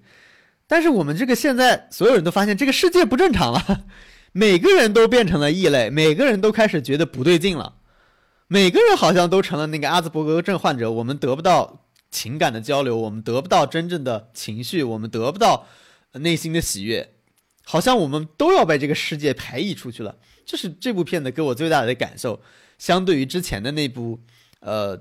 文学作品来说，就是《人间便利店》来说，呃，我觉得他非常好的把握了当下的这么一种情绪。我觉得在情绪上或者情感上是能够引发共鸣的，但就是结构上和说故事上差了很多，导致他的我看了一下评分应该不是很高。嗯，对，但我还是蛮喜欢的。好呀，那我们接下来其实讲这个，我虽然写的是综艺，但其实不算综艺啊，也是我们之前有推荐过的一个类型，就是 B 站的 UP 主，是我看的一个 UP 主叫嗯香芹又青了，香芹是吃的那个香芹，然后又青是。其实大家看过那个这个这个名对陈幼卿的幼卿，他其实就是他嗯一个 UP 主，他是把很多我们呃看过的一些经典的电视剧作品里面，尤其是女主角的一些故事，去做了一个很好的一个分析。包括他这个名字啊，香芹和幼卿，你就知道他肯定分析了《恶作剧之吻》，然后分析了这个我可能不会爱你，包括他也讲了这个金三顺，就是所有的这些作品，它里面会讲到很多，能够看到说这些作品很很多的去影响到了他的一些。观念，然后他对此的一些分析也是非常准确的。就是我第一次看，就是看他讲陈幼卿的那一期嘛。陈幼卿那一期的时候，其实就提到了一个一个点，就是为什么嗯陈幼卿在选择李大人和这个丁立威之间，他是很犹豫的这种状态，以及他自己为什么身上处有一种相对比较割裂的一种感觉，就是就是在工作上，在一些更呃。其他的一些层面上，她都是一个典型的一个独立女性，但在爱情里，她其实会有一些，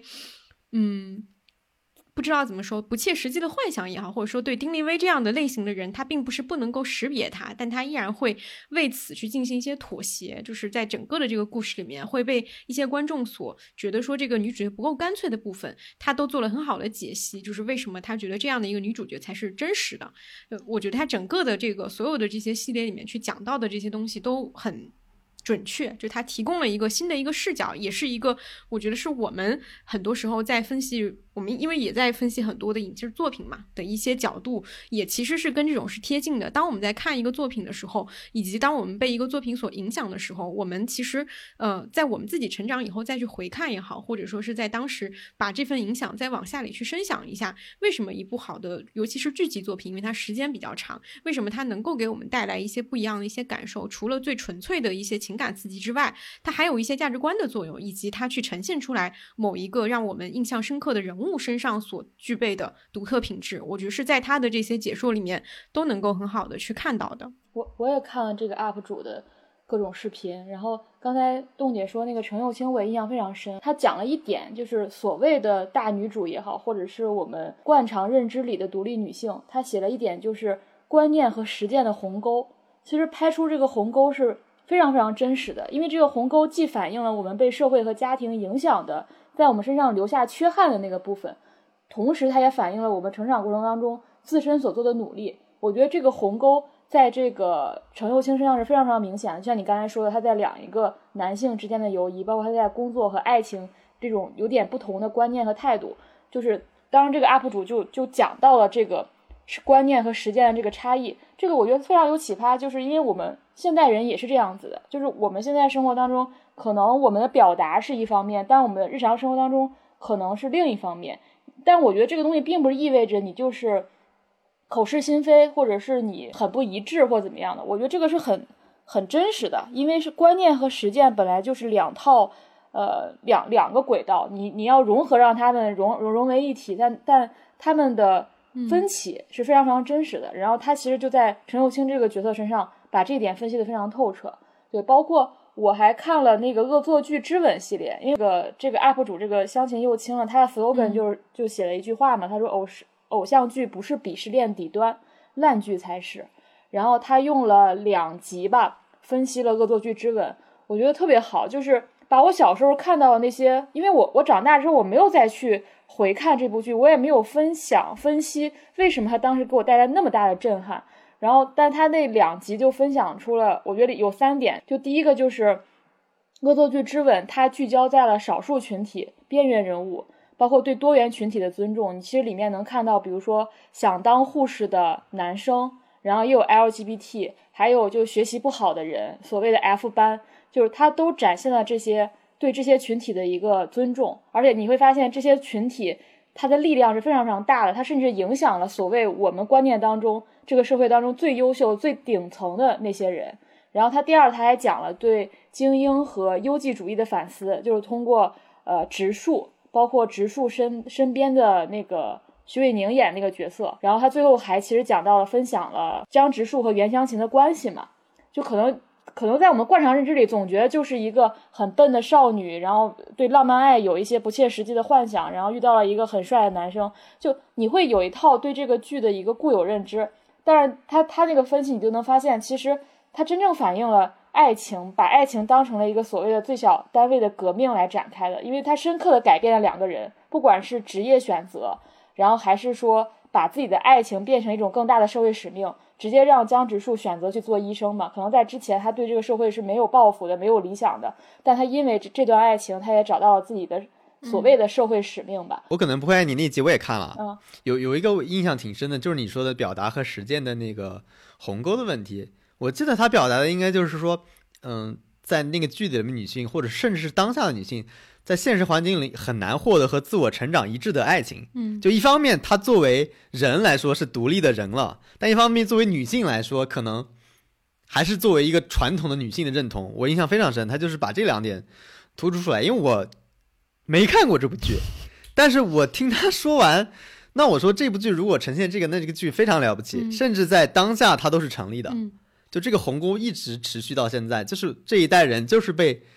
嗯。夹在价值观夹缝里的一代女性，她就是在两种价值观中裹挟出来。她有的时候会倒向那边，有的时候会倒向做那另一边。那我们在理解他们的时候，当她倒向另一边的时候，我们就能骂陈幼卿就是一个，比如说她为什么选择丁立威，她她就是一个对你选择了一个控制欲如此之强的人，那所有人都不会理解，对吧？你你为什么选择这样？那如果按照他的视角，我觉得非常好理解了。那我们就是在不停的摇摆当中的。这个就是一个生活给我们塑造的形态，这个形态就是摇摆。就在工作上，在在事业上，我们是可以独立的。但是回到了这个，呃，爱情上，对，就他不是说那个传统文化中对于女性的认同标准就是多可爱嘛，就是多可爱，就是你有多值得被人爱嘛。就陈幼卿会觉得我有多值得被人爱的这种，是我体现作为一个女人的价值嘛。对吧？那那那可能就是在丁立威呢，就是我听他的所有的安排，我听从他的东西，这就是值得被人爱的一个标准。按他的说法，虽然最后已经改变了，对，所以我觉得这是，呃，如果电视剧这部电视剧呈是呈现的这个，我觉得非常了不起。我我也我以前也不知道，我只是知道这部剧，但是有一个 UP 主能那么清晰的告诉你这部剧真实的在说什么，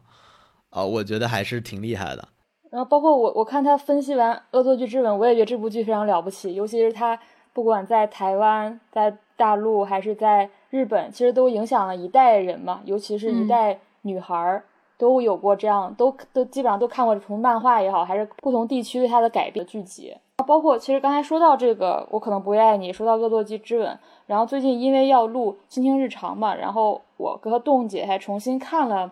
呃，《步步惊心》。我就会特别感慨，就是你你你再回过头看看小时候看的这些所谓的偶像剧，你你按照今日的价值观，女主绝对都不是无可指摘的人，但那个时候你会觉得，我们小时候的时候好像是接受他们的，也非常喜欢他们的。我我现在想，我觉得不只是因为那个时候我们年年纪小，更多的可能是我们没有那种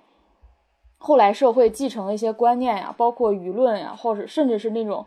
道德审查、道德压力所影响，然后再加上创作者本身的能力，他能把人物置身于一个故事背景当中，让你去理解，而不是单独的去拆分这个人的人设。所以，然后这个是让我让我觉得回看一些老剧特别感慨的地方。再包括刚才我们说到这个，呃，我可能不会爱你也好，恶作剧之吻也好，它里面的主题表达其实都是虽然是个偶像剧的壳，或者是。言情剧的可，但都是有一个很很了不起的主题的。包括看《步步惊心》，我也会觉得是非常了不起的主题的。尤其是后十集，我是在家看的都是到脊背发凉的地步。对，这个可以到我们下期节目的时候可以分享一下，就是看这部剧的时候的一些感受吧。好呀，那我们呃接下来讲的这个。呃，因为最开始有提到这些可能会聊的一些旧内容嘛，但是旧内容的部分我们在前面可能有一些都已经提到了。这里其实这个旧内容是一个书，我们就这里就简单把它作为一个书籍的内容推荐。阿康来说一下。嗯，这个书就是上野千鹤子的新书，这个新书叫《为了活下去的思想》，就是它会比上野千鹤子我们之前看的那几本它其实触及的议题更广阔。可能之前从零开始的女性主义，呃，它可能会更通俗一点。我们之前也分享过。然后这本其实更理论化一点，而且它也没有把，呃，可能以前我们讨论女性主义更多的局限在一个性别视角和男女的关系当中，更多是多一些历史的脉络。但这里面它其实讨论了。女性和战争的关系，和军队的关系，和民族主义的关系，它其实放到了一个更大的一个社会图景当中。但其实最对我影响最大的是，它其实里面有一个它这个整本书的一个呃主主旨吧，也是我觉得呃上海千鹤子关于女性主义的一个阐述。他说，倘若女性主义是主张女人像男人一样成为强者的思想，那我只能说我对这样的思想毫无兴趣。我所主张的女性主义是让弱者以弱者的姿态受到尊重的思想。他在这本书当中也提到，女性主义是一种让人在悲惨的世界中活下去的思想。所以这本书的名字就叫《为了活下去的思想》嘛。我现在就会觉得，其实我们如就是我们每个人现在都非常需要这样的思想。然后包括我之前呃在采访张春的时候，就是他他又告诉我说，其实咨询师依靠的是弱者的能力嘛。就在我们以前也经常分在梦华录那期还在哪期，我们也分享过说，我们我们现在人特别容易带入这个强者视角。包括我之前在看《步步惊心》的时候，看到一条弹幕，我觉得非常非常可笑，就是他他在指责吧，就说若曦就是刘诗诗演这个角色，说若曦什么人他什么人都能理解，就是不能理解帝王。就我觉得这句话很很可笑，就是。就是我们之前说的，好像我们非常容易带入强者的视角，就是尤其是那个最大拥有最大权力的人，你非常容易理解他，你甚至为别人不能理解他而感到惋惜、感到愤怒，就好像弱者是一个我们急于撇清的标签，急于挣脱的身份。但，其实，在那次采访当中，我第一次觉得，也第一次有人告诉我，其实弱者是一种能力的，就是不是每个人都拥有这样的能力的。当你拥有这样能力的时候，你你面对这个非常强大的，然后。不可不确定的，然后你也不知道会发生什么的世界，你其实你你你会有一个心态，那个心态就是你知道你自己能做到的事情能控制的很有限，但是你可以以这样的身份和心情生活，然后你也可以以这样的姿态去思考问题，甚至你可以以这样的姿态生活的很好。对，反而强者是那个有点可怜的角色，因为他的思维方式是固化的，甚至是非常暴力的，甚至他可能认为这个世界就是。要追求绝对的正确，要追求唯一性的正确，可能认为人生只有一条路径是对的，只有一种活法是好的。当然，给我震撼是非常大的，就是第一次有人把弱者这种姿态吧作为一种能力，这并不是每个人都拥有的，就是第一次把这个弱者的标签撕下，就换成一个能力这个词。然后我在看到这本书的时候，看到这句话的时候，我就觉得就是连上了，就有那种感觉，就是因为他讲到就是说女性主义的根本其实就是。让人在悲惨的世界当中活下去，并且能以弱者的姿态，不一定说我一定要变成女强人，我变成独立女性，我挣了多少钱，我获得什么样的社社会地位，我才能获得尊重，而是你作为一个弱弱者，依然能够获得尊重。尤其是我觉得在在此刻吧，我们觉得每个人都需要这样的所谓的弱者的能力，以及这种所谓的为了活下去的思想。就是我还挺推荐这本书的，因为也算他的一个比较新的一一本书。嗯，也是他一个很大的尝试，就是我我把我所叙述的东西，我关心了一辈子的一个话题，我尝试用更大的一个范围或更大的一个脉络去叙述它。我觉得对他而言也是一个野心之作吧，我还挺推荐大家看这本书的。确实，我也看了。我当时看他前面论述，我也觉得挺震撼的。因为他其实强的强调的核心就是，他不觉得有比生命更重要的价值。就是传统上我们会认为，比如说面对死亡大义凛然的英雄主义是值得赞美的。就是传统的，就是所谓的对于英雄主义的浪漫化，就认为，哎，这个东西是比生命更重要的。所以，我们多年以来，我们臣服在这种这种赞美里边，我们会觉得，哎。这个东西是重要的，那这个东西我要依赖这个东西生存，那其他东西是不重要的。我觉得还挺挺震撼的，就是所谓我们不必以英雄主义的方式去去生存下来，我们只需要以一个活下去的方式去活下来。对，我觉得确实是一个值得看的一个一本书吧。好的，好呀，那我们就进入最后的个人分享环节呗。我觉得，我觉得这个十一月是我做播客这三年以来。其实发生最多大事儿的一个月，就按理说应该是个最不缺个人分享的一个月，但反而反而今天有我有种什么都不想说的感觉，就是你其实也是不知道从何说起，就是或者是我自己还没有完全的消化理解发这个月发生的很多事情，然后我还在像，就是你还在解决问题的过程当中，当你在解决问题的时候，你其实还没有去处理自己怎么理解它，怎么认知它，然后以及接下来怎么办嘛，你更多的就是在像救火队员一样一个一个的扑火，就这种感受。然后我前两天发了一条微博，就问大家说。就是大家是怎么开始承担家里的责任，然后为父母担忧的？是不是这件事情一夜之间就会的？就是那天我就收到了一百多条回复吧，就就那个评论区，当时看了我，就是我那几天都没有，就自己都还好，但那看那个评论区的时候特别难受，就是因为我觉得我就像是一夜之间，就是我觉得我之前对家里的事情是很漠不关心的，甚至就是有点刻意的要高高挂起那种感觉，就是就是你在。你在刻意的维持一些距离和边界，你你特别担心，你稍微近一点，好像你的自由就被剥夺了。就是我现在觉得，可能是因为过去的事儿都太小了。当你真的遇到一些一些很大的事情，然后你也不知道该怎么处理的事情的时候，你我觉得你能在一瞬间，真的就是可能都不是一夜之间，就是一瞬间，你就感受到自己和家人的那种连心感，就真的就是已经不是连结感，是连心感。就是比如说，以前我就经常会把我爸妈的微信，还有家庭的那个群的那个微信，我都会就是就微信不是会有那个免打扰嘛，我都会把他们免打扰，就是因为我觉得总是无关紧要的信息啊，就不外乎就是今天买了什么菜，然后明天又拌了什么嘴，但但最近我就会，其实不是最近，就这个月刚开始没多久，我就会把就是每个人的消息都打开，然后。把每个人都置顶，就不敢错过任何一条消息。包括现在录播课，我都不敢错过任何一条消息。就是我现在才觉得，就是之前那种每天大家只在群里聊今天买了什么菜这件事情，真的太幸福了。就是之前，包括我大家那天在看大家的评论，就是我也在想说，可能现在发生事儿还是一些小事儿，你起码你还是能承担、能处理的。就包括我在看大家评论的时候，我我会想象说，我遇到这样的事儿，我该怎么办？我觉得好多人那个描述是。我都无法想象，就是我想象我就会很难过，很很崩溃。就是，但我觉得可能人就是这个样子，就是你可能随着你的成长，你到了某一刻，你就是你觉得你过去做不到的事情，你就是做到了，你就是一夜之间那一刻你立刻就可以了。你过去再不行，你再逃离这一切，但那一刻你就是可以去承担这个责任。然后那底下有几条留言我印象很深，比如说有有人就说。就是你的他的感受，就是说，其实是你不断被突袭的，你慢慢的，你就会觉得像像接到突发的工作任务一样，渐渐的学会应对这件事情了。然后还有一个朋友留言说，他他说我很小就参与到大人的世界了，但最近一次是我前天发我妈的微博，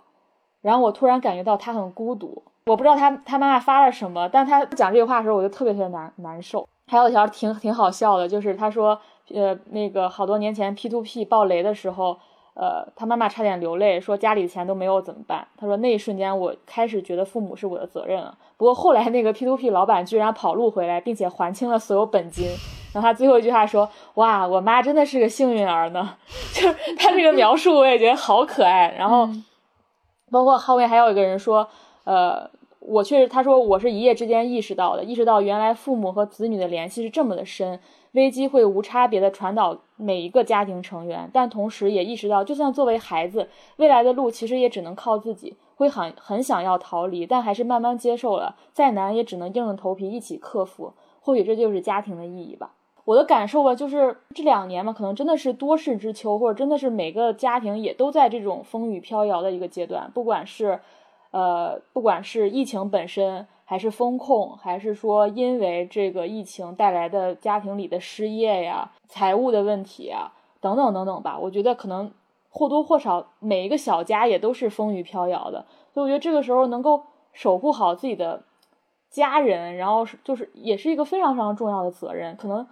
嗯，我不知道这是不是一个三十岁阶段的一个特征，还是说可能你遇到事儿之后你就被迫，就是像刚才说的，可能可能一瞬间你就得。去承担这个责任，但是我觉得这可能是我们所有人必然会遇到的问题，只是只是看我们有运气在什么时候遇到吧。所以，我这是我这个月特别特别感慨的地方，然后也是大家当时那个留言，我当时每一条留言我都读了，然后特别特别感动。就是有有些留言真读到的时候就直接眼泪就就出来了，因为我觉得那个特别特别真挚那个，我也希望大家能够好好的在这个在这个阶段吧，守护好自己的小家庭。我感触最深的就是我们录播客的当下。就是我其实已经刷了两天微博了，我知道现在微博上还在刷，就我会觉得我们终于在一个时候我们可以相互托底了。我我就发现你的邻居像是变了一个人，包括你在群里面的邻居，你就发现一种支持开始互相开始传递起来了。我们不再需要一个伟人去托底，我们我们可以互相积累小的善意和勇气，比如说。我就发现每个人都找到了自己可以做的事，哪怕是一件特别小的事儿，但你至少可以在你的群里面有你认同的人，在发表意见的时候，你给一个微小的支持。我觉得这是这是可以做到的事情，而且大家终于找到了自己可以做到的事情，而且这些事情越来越多，不停的人，每个人都在做事情，每个人都在行动，然后每个人感觉都找到了自己的。以前我会觉得找到同类人，找到有相同共识的人是非常非常难的。但你会发现，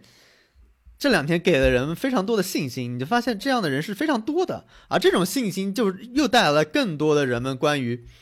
呃，行动。而且我觉得这些行动是有传导效应的。就在之前，可能有些行动就是孤立事件，就这个人行动完了，好像就结束了，然后过两天大家就忘记了。但就是从昨天、前天开始，我就真的觉得有接力的感觉。就是你感觉这个事情此起彼伏，就这个力量好像是接下去了，就是好像是很少能感觉到，就是这个事情在接力，它不会第二天消失，而是它会蓄力，不断不断不断的往后发生。这个我觉得特别给人力量感。我就有一种感觉，就是有很多人说转发是没有用的嘛，就是这个件事有什么意义呢？是吧？但你最后发现，哎，这件事是有用的，就是你就发现。我告诉一些人这件事情是发生，是愿意发生的。我看有比较很，大家转的很多的微博，我也很认同。他说，就是告诉别人有事情发生，我愿意帮助你，也请你帮助我。就像那个流传很广的那个重庆的那个超人哥的视频，那他说了非常多的话在那个门口，你看上去好像大家离他都很远，但真正到最后他要被拖走的时候，他说请帮助我，他说帮我一下，哇，真的有无数的小区的居民把他拉回来了，让我非常震撼的一件事。就一个人非常坦荡的说，请帮助我，然后另外的我们的同类，我们跟我们生活在一起的人，就真的去帮帮助他了。对，这我觉得这件事最大的信心就是，当我们说出我们反对的声音的时候，我们可以期待了。就像我刚才说一九八七一样，我们是有这样的土壤的，我们并不是没有。对我觉得我们可以期待这一点，我们不是一个孤立的了，我们不再是说害怕自己没有同伴的。这是给我最大的激励。包括之前总是非常非常绝望，但这两天真的，我觉得有希望了，就这种感觉。嗯，是的，就其实因为当下在发生的事情，我们也都就是强烈的在经历嘛。然后我也是，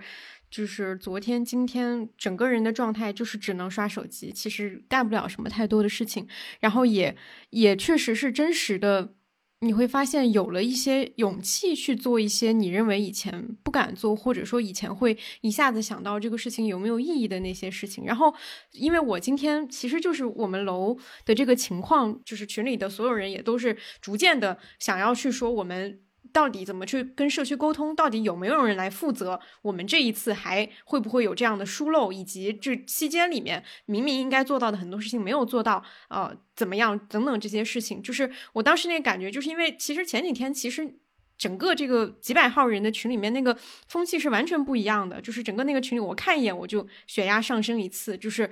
但是在昨天，就是情况就会特别的不一样。包括今天，你能够明确的看到有更多的人在里面发表一些，呃，我认为觉得说是正常的言论和正常的秩序，以及到有人说要下楼的时候，真的有很多人就下楼。我觉得那个今天的这个就是真正去下楼这个事情，给我一个。很大的一个感受就是，首先转发是有意义的，你在群里说话也是有意义的，有微小的动作也是有意义的，然后你去到现场也是更有意义的。当你真正的去面对这样一个情况的时候，以及你身边有真正站在你你身边的人的时候，哪怕你跟他不认识，但是你们的想法是接近的，你们你真正去接触的时候，会发现，哎，原来这这个所谓的这个栏杆，或者说它其实根本就已经撤掉了。它有点像是一张纸把你给封住的那种感觉一样，这个感觉其实是又荒谬又好笑的。然后以及说，当你跟一群人一起去做这件事情的时候，你会突然觉得说，大家是是同类，哪怕你其实是知道说，因为在那个群里也会发现说，虽然大家都有一个想要去问点什么，但他问的这个问题可能也会有区别，但那不重要了，因为现在。已经到了这样一种说，我们哪怕只是想问一个问题，我们都能够团结起来的这样一个程度了。所以今天给我这种感觉还是非常非常强烈的，它有一种非常实际的感觉。因为以前我觉得我们很多时候在很多次事件里的那个无力感都来源于，就像阿康说的，改变不了什么。就是当然我们也不能说今天。就改变了什么？我觉得，因为我们都太经历，也不是经历了太多事情，但是都太了解很多事情的反反复复，它是一个必然的一个一个情况嘛。我们也不能很肯定的去说很多的话，但是我觉得今天至少能肯定的一件事情是，我们都做了些什么。这个做这件事情会给我们留下非常强烈的一个记忆。因为我印象很深的就是以前就是总会大家讨论的就是会觉得说大家的一个嗯。就是我们我们的一个缺陷就在于欠缺一些更实际的一些一些方式和方法。但今天我觉得特别厉害的一点是，有很多人在总结经验，并且有很多人在快速学习。这个快速学习的感觉是非常非常强烈的。你学习了以后，对大家都在看法律法规，怎么不让自己的家人被拉走。对，就是你怎么学会吵架？对，学会吵架，就是你开始快速的学习，其实你很快就学会了。你学会以后，发现这个事儿没有那么难。以前你会觉得这个事儿非常非常难，但是我现在觉得说，学会了以后，这个东西就像是你的肌肉记忆一样，它会永远的长在你的身体里了。不管你遇到什么样的情况，可能有的情况是你没有办法像今天这样的，可能有的情况是你可能会退缩，但是至少你今天有学且学会了。你以后会不断的去发展它，我觉得这个是非常今天非常鼓舞人的一个点。但是我同时也觉得说，在这样的一个基础之上，我我我心里也知道说，它是长期的一个累计才会到今天。这样的一个情况的，就包括跟上海的朋友们去聊，或者说想到之前新疆一百多天，我觉得这个事情都是有很多人已经在前面有这样的一些积累，有很多很多的事件在前面，他才会到今天的一个地步。我觉得这是所有人都应该去去去了解、去学习、去改变的一件事情。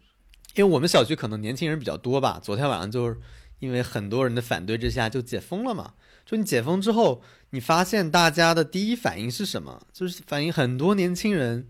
就是你身边的人，他开始冲着天上大喊啊！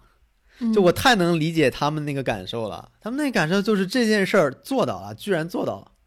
就为什么这件事我印象很深？就是，就我想到呼兰在播客里面聊，但他其实是聊内容创作，但是我觉得放到当下非常准确。就是很多事情，只要你做到一次。你就相信能做到啊，就相信这件事是特别重要的。就是你做到过一次，你未来就可以再做很多很多次。那这种信念是完全不一样的。这第一步是特别特别重要的。所以你当时为什么大家会啊？就是没有人想象到这个事能做的，而而且没有人能想象到这件事做到之后是多么的愉悦，让你感受到了愉快，甚至是自由。那这种东西，我觉得他会记住的。